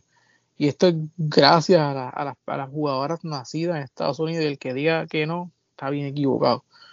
Esa integración de esas jugadoras ayuda a elevar, el nivel en ese baloncesto femenino adulto. Claro. Y, irónico que, que, Pamela una vez dijo que, no le interesaban esas jugadoras en la prensa hace mucho tiempo, unos, años atrás, y fueron esas jugadoras las que ayudaron a, que Puerto Rico pues llegara a unas Olimpiadas. Este, pero aquí no se debe ser inclusiva, digo, este, no se debe ser este excluyente, hay que incluir todo lo que se pueda. Y pues lamentablemente lo que tenemos es, por federación, yo no veo la hora que, que, que, que Ramos salga a la presidencia ya. Aunque así decíamos mucha gente de Carlos Beltrán y mira quién llegó. No llegó Jun Graham. No, y, y, nada quita que estén este, preparando al, sucesor, ¿verdad? Que, sea del mismo corillo. Este, Lamentablemente. Porque si, si es así, pues no, no, no veremos un cambio real. Este, y, y, y ya el micrófono, Marco. Kidding, para el beneficio de las personas que nos estén escuchando y, y no estén muy al tanto del, del, que lo dudo, ¿verdad? Pero que no estén muy al tanto del trabajo que ustedes hacen en Pool Basket, eh, si puedes, por ejemplo, de esos 24 que, te recuerdes, eh, cuáles de esos eh, ustedes han identificado que fueron realmente ustedes los que lo, se dieron cuenta de ellos en Estados Unidos y, gracias a ustedes están en el BCN acá, ahora mismo en, esa lista. Voy rápido, que tengo la lista aquí a la mano. Mm, bueno, de que me acuerde Philly Whittle, pues de nosotros, del saque. O sea, Philly Whittle fue, eh, como yo le digo, es, sello por basket. Este, tengo la lista aquí. José Alvarado, yo no recuerdo. Porque que, tenemos Pool Basket y lo que fue antes de Pool Basket, que nosotros lo consideramos Pool Basket, que es lo que hacía el trabajo a Carlos Martínez. George Condi es de nosotros. Eh, Stephen Thompson Jr., recuerdo que fue Carlos Martínez que lo, que lo encontró, Justin Reyes lo encontré yo, wow. Eh, Isaiah Piñero es mío, eh, lo encontré yo, Pool Basket también, Javier Mojica es de Carlos Martínez, Basket Boricua, Jordan Cintrón es de nosotros, Timash Parker Rivera, yo recuerdo el caso de Timash Parker, yo siempre lo, lo, lo menciono, nosotros lo entrevistamos hace mucho tiempo atrás y le preguntamos por el apellido Rivera y él ni sabía de dónde era el apellido Rivera el mensaje, yo tengo hasta el screenshot de hace muchos años atrás. Yo la, una persona que cooperaba con nosotros haciendo esto mismo, le pregunté y él dice que ese era un apellido que le había que, que lo había escrito el papá de él. Y, pero después de todo esto, nosotros ayudamos a Timash Parker a inscribirse en el sorteo novato. Y Moni Rodríguez también es de nosotros. Lo recuerdo, jugaba en la Texas Southern University. Y yo recuerdo que una vez lo mencioné hace muchos años atrás, se lo mencioné a alguien. Y mire, ese tipo 6-7, ¿no? tiene buenos números ahí. Eventualmente terminó jugando BCN con, con Guayama y con Mayagüez y pues está en esa lista. Empezó con Mayagüez, creo, sí. Sí, con, con, Guayama y fue un préstamo a, a Mayagüez. Este. Y Gastón no recuerdo, yo creo que también, pero no estoy muy seguro. Sí, pues, como te dije, esto, te estoy mencionando jugadores antes de Bull Basket, pero que, que pues, son, son de Carlos o son míos que antes de lo que era Bull Basket, pero nosotros por nuestra parte nos tenemos amistad de muchos años y, nos hablábamos y, nos pasamos buscando por ahí. Fiebre al fin de esta cuestión y, nos pasamos buscando jugadores, pero son bastantes, son como, como 8 o 9, más o menos. Sí, ¿no? Y, pues, y, eso es este muestra del, del trabajo que ellos hacen y, que la federación pues no, no aprovecha esa herramienta porque estos muchachos hacen eso por, por amor al arte. Eh, y, el trabajo que supone que esté haciendo la selección, la federación, el ente, eh, pues lo, lo, hacen estos muchachos este, y, consiguen, y uno constantemente ve los tweets de ellos que han identificado a otro jugador este, y ponen los stats y la estatura y demás cosas, y uno dice, Dios mío, te la ponen tan y tan y tan fácil, y, entonces como que eh, menosprecian ese trabajo, y, eso pues eh, eh, es bien repugnante, de verdad que sí. Dímelo, Marco. Me, me dio calor acá. Después de haber escuchado todo eso. Bueno, porque es que todos los jugadores que él ha mencionado ahí, que son de impacto, o han sido de impacto, este, y, que, y que no se tome en cuenta ese trabajo que ellos hacen, pues. Yo, yo quisiera mencionar algo, eh, un poquito de esa lección, y es eh, pensando en las Olimpiadas del 2028. Y digo 2028 Primero por dos razones, porque la del 2024 está ahí al lado, básicamente, en dos años. Eh, son en julio del 2024, en París. Eh, y con lo que estamos viendo hasta ahora, pues no ha habido una integración que no hubiese esperado de ciertos jugadores hasta el momento. Vamos a ver, queda la ventana en agosto, está la AmeriCup. Vamos a ver qué hacen para esa, para esa ventana y para la AmeriCup. Eh, y digo, ¿verdad? Mencionó la del 2028 porque esas Olimpiadas son en Los Ángeles. Lo que significa que Estados Unidos va a estar clasificado por ser sede. Lo que abre la puerta para que el Mundial del 2027, esas dos plazas directas que se darían a través del Mundial, pues ya Estados Unidos no cuenta, por decirlo así. Y me parece que se abre la puerta, ¿verdad? Para otro equipo de América puede entrar de manera directa y no, y no tener que ir al repechaje. Este, y yo sé pues que se habló de que 2024 no se puede fallar, pero no sé. No sé. Este, no sé si ahora mismo estemos en el Mundial. ¿verdad? Hay que ver qué pasa en los juegos de ahora, la, la semana de arriba. Y no sé, me parece que hay que ir, aparte de pensando en París, ir pensando en Los Ángeles. Yo creo que eh, esa tiene que ser la misión ahora mismo, tratar, de clasificar a la Olimpiada. Y cuando tú tienes Estados Unidos, que va a estar clasificado de manera directa por ser sede, y, obviamente sabemos que está la competencia Argentina, Canadá, Brasil, Dominicana, México, pero cuando tú sacas el monstruo de, la, de tu región, no sé, me parece que hay una buena oportunidad ahí y, que hay, que ir y empezar a construir pensando en eso. Y no esperar a que pase el repechaje del 2024 y que no se clasifique a París, pero entonces pensar en esa Olimpiada del 2028. Creo que ya es lamentable y se ha hablado muchas veces ya de esto, ya. De, de que no solamente Puerto Rico no se, prepara, no se ha preparado para estas ventanas, de que no hay continuidad. Una vez el jugador termina su elegibilidad a nivel juvenil, a los 18, 19 años, si se clasifica al mundial o no, no hay continuidad con esos grupos, con ese grupo de jugadores hasta que tienen 23, 24, 25 años. Y nos está pasando factura. Y nos sigue pasando factura.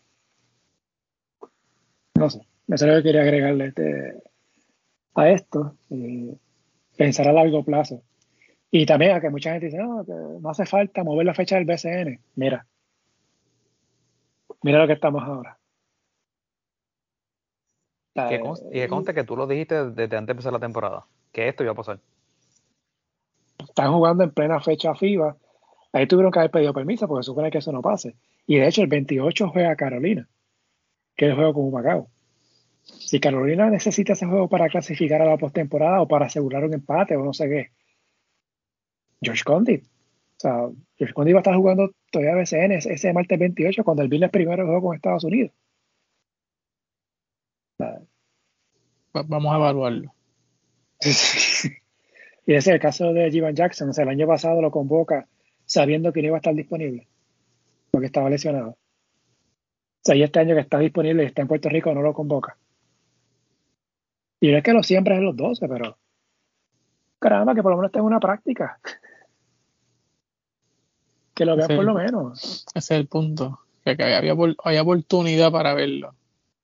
Y ok, está, obviamente está José Alvarado, está Gary Brown, perfecto. Pero entonces pensando en la, en la ventana de agosto, pensando en la ventana de noviembre, en noviembre José Alvarado no va a estar. Gary Brown va a estar jugando en, Australia. ¿Tú vas a hacer viajar a Gary Brown de Australia para acá? No. Para dos juegos. No. Caramba, es eso, mano, pensar a futuro, eh, no dejar perder jugadores. O sea, e, e, e, esta segunda vuelta de la ventana. Si nosotros perdemos estos dos juegos, y sobre todo si perdemos el juego con México, yo veo el mundial bien lejos.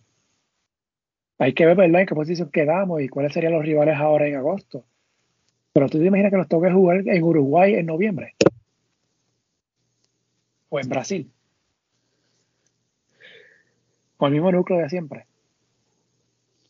Yo, yo, le voy a dar una, le una primicia que me dijeron, pero pues, no sé cómo, sé cómo caiga esto. Esto es lo que me comentan eh, yo, tiré, yo, tiré los 12 ya en, el Space. Yo dije cuáles eran los 12. Ahora se sumaron 13, pero la inclusión de un jugador en esta selección de la ventana es para que ese jugador esté contento y pueda estar disponible para la ventana, ventana de noviembre.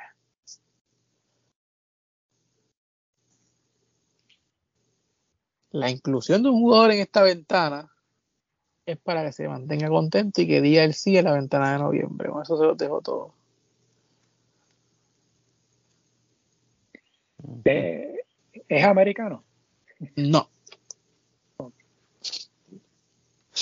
Ok. Oye, y, y, para el beneficio de los que no pudimos estar en el space, este, ¿puedes mencionar los, los 12 o 13? Vamos para allá, los tengo por aquí. Vamos a ver si los tengo.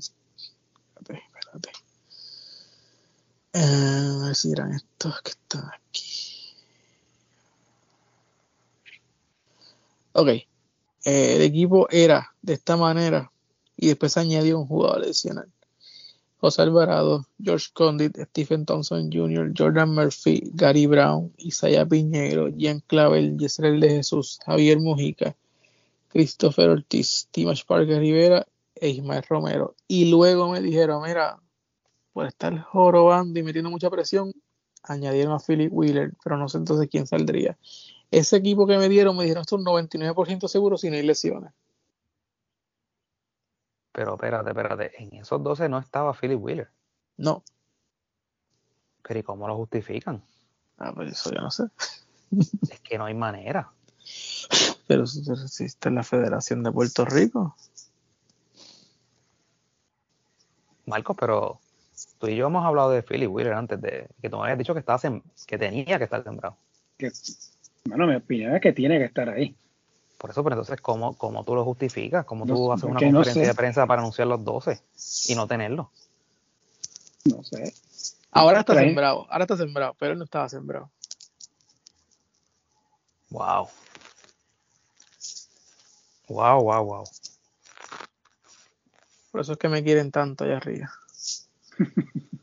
Digo, y, y ¿cómo justificas también un Javier Mujica a un Yesrel de Jesús? Tú sabes. Porque pues, hoy, hoy, hoy este, hoy salió Jun Ramos diciendo que, que, porque así ya, ya, ya por ahí ya se ve la narrativa, que Tremor Waters no va a estar disponible porque va para unos campamentos de NBA. Pero la información la da Jun Ramos. O sea, ya, ya con eso ya te están diciendo, no va a estar. Ahí está la justificación para meter a Yerrel. Sí, será. Así que pues, me imagino que así pretendían hacer también con Philly Wheeler. Bueno, y digo, no, hay que ver qué pasa, ¿verdad? Pero el draft es este jueves, NBA. Eh, George Condit está ahí. No, no aparece en la lista, ¿verdad? De que fuera, de que vaya a ser escogido, pero en esa semana de la ventana, esa semana es también la Liga de Verano de NBA. Quién sabe lo que pase después del draft y antes de la ventana. Y creo que tuvo ahora una invitación con Utah, fue, ¿verdad? Algo así. Sí, Utah estuvo en Utah. Sí. Porque si, si, si no puede porque tiene los campamentos de NBA y, y se ha lo llaman. Hmm. Y lo comento porque eh, yo lo entrevisté a Condit hace poco y me mencionó esa, esa, esa posibilidad, aunque, aunque él está mirando ¿no? a jugar en la ventana. Pero si surge una invitación de un equipo de NBA para la Liga de Verano? No, no, no, no, ves, no ves idea, no ves idea. No, pero, no, pero a mí para esa lista de 24, yo, yo, creo que todos están aquí, ¿verdad? Todos los jugadores. No sé si Justin Reyes está acá. No, no está acá. Este, no está acá. Pues, pues, ponte los 23 de 24. ¿Para qué pones 23 de 24 si no los vas a practicar a todos? Pero eso digo que, esa, esa, lista, ya tú tienes prácticamente tus jugadores escogidos, pues mira, aunque sea de embustes como hicieron con Givan y Plomer en una ocasión, mete jugadores jóvenes ahí que, aunque se, aunque se diga para las gradas, mira, cuento con este chamaco, aunque no, aunque no sea embuste. Y ese campamento de la Bahamas, ¿qué pasó? Ah, yo no sé. si, lo planificó Piraña, olvídate. Posiblemente iban a, ver piña colada.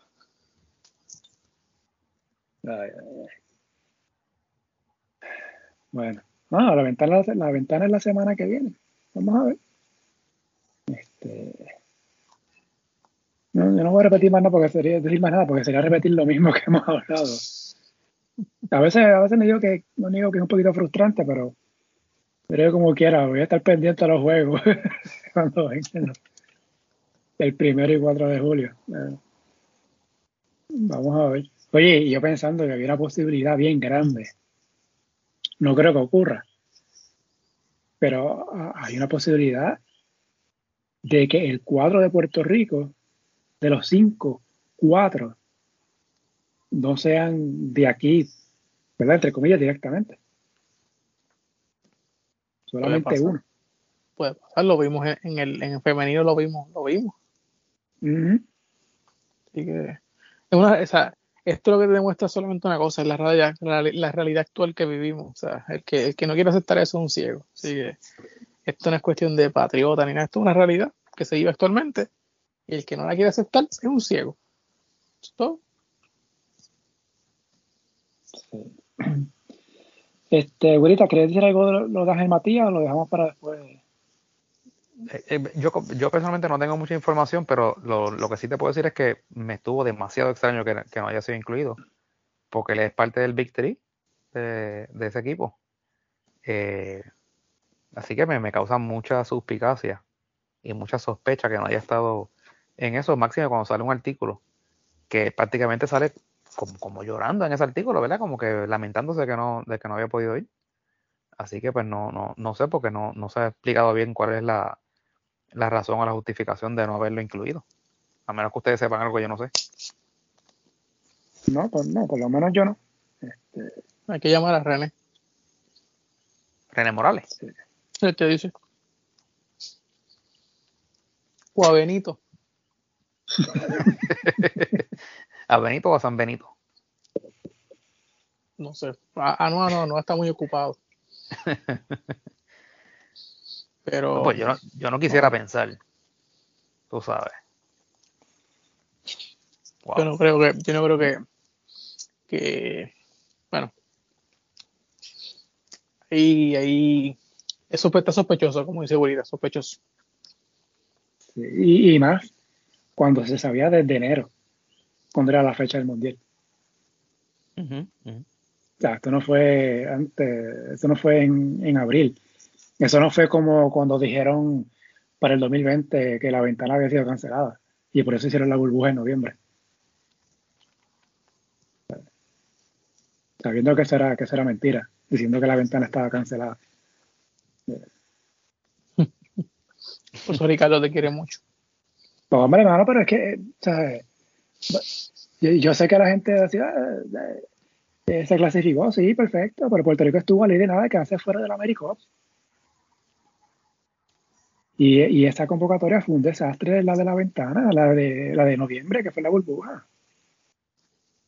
Tuvimos a ley de nada de que Bahamas nos partiera por el medio. Bahamas. Tristemente. Y por, poco, hasta con, con el propio Bahrein Napier. Estuvimos sudando hasta los últimos cinco minutos para clasificar a Américo. E indirectamente estuvimos a punto de quedarnos fuera de los Panamericanos. o sea, por, por hacer una burbuja en una plena fecha FIBA. Y peor aún, diciendo que la ventana estaba cancelada porque México estaba suspendido. ¿Sabes? Tú te ríes, pero ¿sabes? Pues por eso es que por eso es que el hermano te quiere dar entrevistas. No, eso es lo de menos, ¿sabes? Es que de verdad que son cosas que de verdad me molestan. por, eso, mira, por eso yo siempre digo, no esperes nada bueno ni positivo del baloncesto de Puerto Rico. Porque si no va a seguir, uno se va a seguir desilusionando y frustrando más, más y más, cada vez más. Está, está demasiado dividida el baloncesto de Puerto Rico. Yo sé que, ¿verdad? Cada uno tiene sus intereses, sus inversiones, ¿verdad? Por ejemplo, los apoderados del BCN se mueven para tratar de tener, el mejor equipo posible. Y está el 3x3. Yo sé que el 3x3 los jugadores eventualmente van a tener que decidirse o cancha 5 contra 5 o 3x3. Pero lo que pasa es que ahora mismo la posibilidad mayor de ir a una Olimpiada de baloncesto es en el 3x3. Correcto. La única forma de hacerlo es jugando y, sumando puntos. Y tenemos chance de ir de manera directa, o sea, evitando el clasificatorio eh, para la Olimpiada. O sea, pero si no vamos, no se consigue nada. Entonces disfrutamos el Mundial, nos vamos al palo, nos fuimos al palo con Serbia, estuvimos a punto de ganar la Serbia, que si hubiese sido un palo. A Rusia se le ganó en el último Mundial. Y de que vale, Puerto Rico puede ganar oro en el mundial o medalla y no necesariamente clasificar a la Olimpiada. Porque hay un mundial el año que viene también. y la puertorriqueña está en su mundo allí, con un reglamento que no le hacen caso. La LAI está en otro, en otro universo también. Y la LAI, recuerdo que Raymond Dalmán en su momento jugó en la LAI. Raymond Dalmán. Ah, yo, yo llegué a ver, bueno, eh, han salido poco, ahora mismo han salido alguno que otro jugador de la live, pero no como antes, antes había más, quizá puedo decir más calidad cuando el like es actualmente. Bueno, bueno, no sigo aquí porque si no me, me deprimo. Este, ahí se quedaron varios temas pendientes, ¿verdad? Pero no, no sé, no, sé si hemos abusado del tiempo de, de Kitín acá. Siempre nos pasa con los invitados. ya, mismo me, me mandan a dormir a la sala. Sí, por eso, por eso. ¿no? este, no sé, Gurita, si quieres agregar algo más rápido. No, no. Pero seguir cerrando. No, realmente lo cubrimos todo. Bueno, no, no, no, lo cubrimos todo porque se quedaron varios temas ahí pendientes. Pero creo que lo podemos tocar la semana que viene, ya que gracias a esta eficiencia del BCN, la serie regular no termina el 27 de junio como estaba originalmente pautado. Este te, Ahora termina. Te, da más emoción, se, extiende la emoción. E, especialmente para San Germán. Todavía estamos celebrando el campeonato contra Mayagüez, así que tranquilo. Entonces, la serie termina el 7 de julio. Hay una gran posibilidad de que haya reto. Y no sabemos cuándo sería ese juego. Si sería el día 8. O inclusive que se tire la maroma de que sea mismo, el mismo día 7 de julio. Eso, eso, eso lo podemos evaluar y es la especialidad de, de Sola y Ricardo, evaluar. Y entonces, para eh, luego, ¿verdad? Empezar la postemporada que se anticipa. Yo no veo series acabándose en 5 o 4 juegos. Yo creo que esas, digo, menos no, no, no creo, no creo. Yo, yo, lo que voy a ver son muchos back to back. Y preparen esas rodillas y esas piernas esa gente. O, o, si, o si no hay mucho back to back, va a, haber, va a ser ¿verdad? un día sí, un día no. Eso, eso, eso sí, eso va a ser obligado. Que, que es fatal. Yo recuerdo que la final del año pasado con Guaynabo, que le ganó a Bayamón, creo que fue un, un sábado fue, algo así. Nada, le, ganó, le eliminó a Bayamón en el sexto juego. Tuvo un día de descanso, el siguiente día empezó la final con Arecibo. Y Guaynabo jugó toda su serie a seis juegos. Y fue un día sí, un día no, un día sí, un día no. Y eso explota. No solamente físicamente, también mentalmente. Pero, pues, y entonces está la ventana en agosto, después la América estamos en plena temporada de huracanes, pero nada. Ellos son los que saben. Así guardaron el calendario y pues hay gente que dice que no hace falta mover la fecha de, del BCN. Pero, eh, algo más, güerita, estamos, ¿verdad? No, no, de mi parte no. Agradecer a, a Kitin, ¿verdad? El tiempo que nos ha regalado este, y todo el insight que trajo. Así que, para que el que no lo saben, pues Kitin usualmente los lunes por la noche tiene un, un space a las 9 con, con Ahmed, eh, que es bastante bueno, da mucha información. Así que escúchenlos también. Kitin, ah, millón de gracias no, por haber estado. Gracias a ustedes, pero siempre que se pueda, que yo saque permiso aquí en casa, pues. y, y, y pues, todo, lamentablemente, el dolor de, baloncesto nos une. No, así, es así. Por lo menos sufrimos en, compañía, no sufrimos solos. Como alcohólicos anónimos, pero esto es este, de baloncesto. Así, güey. La manera de sanar. Pues nada, Kitty, una vez más, muchas gracias y nos escuchamos la semana que viene. Seguro que sí. Gracias a ustedes. Se cuidan.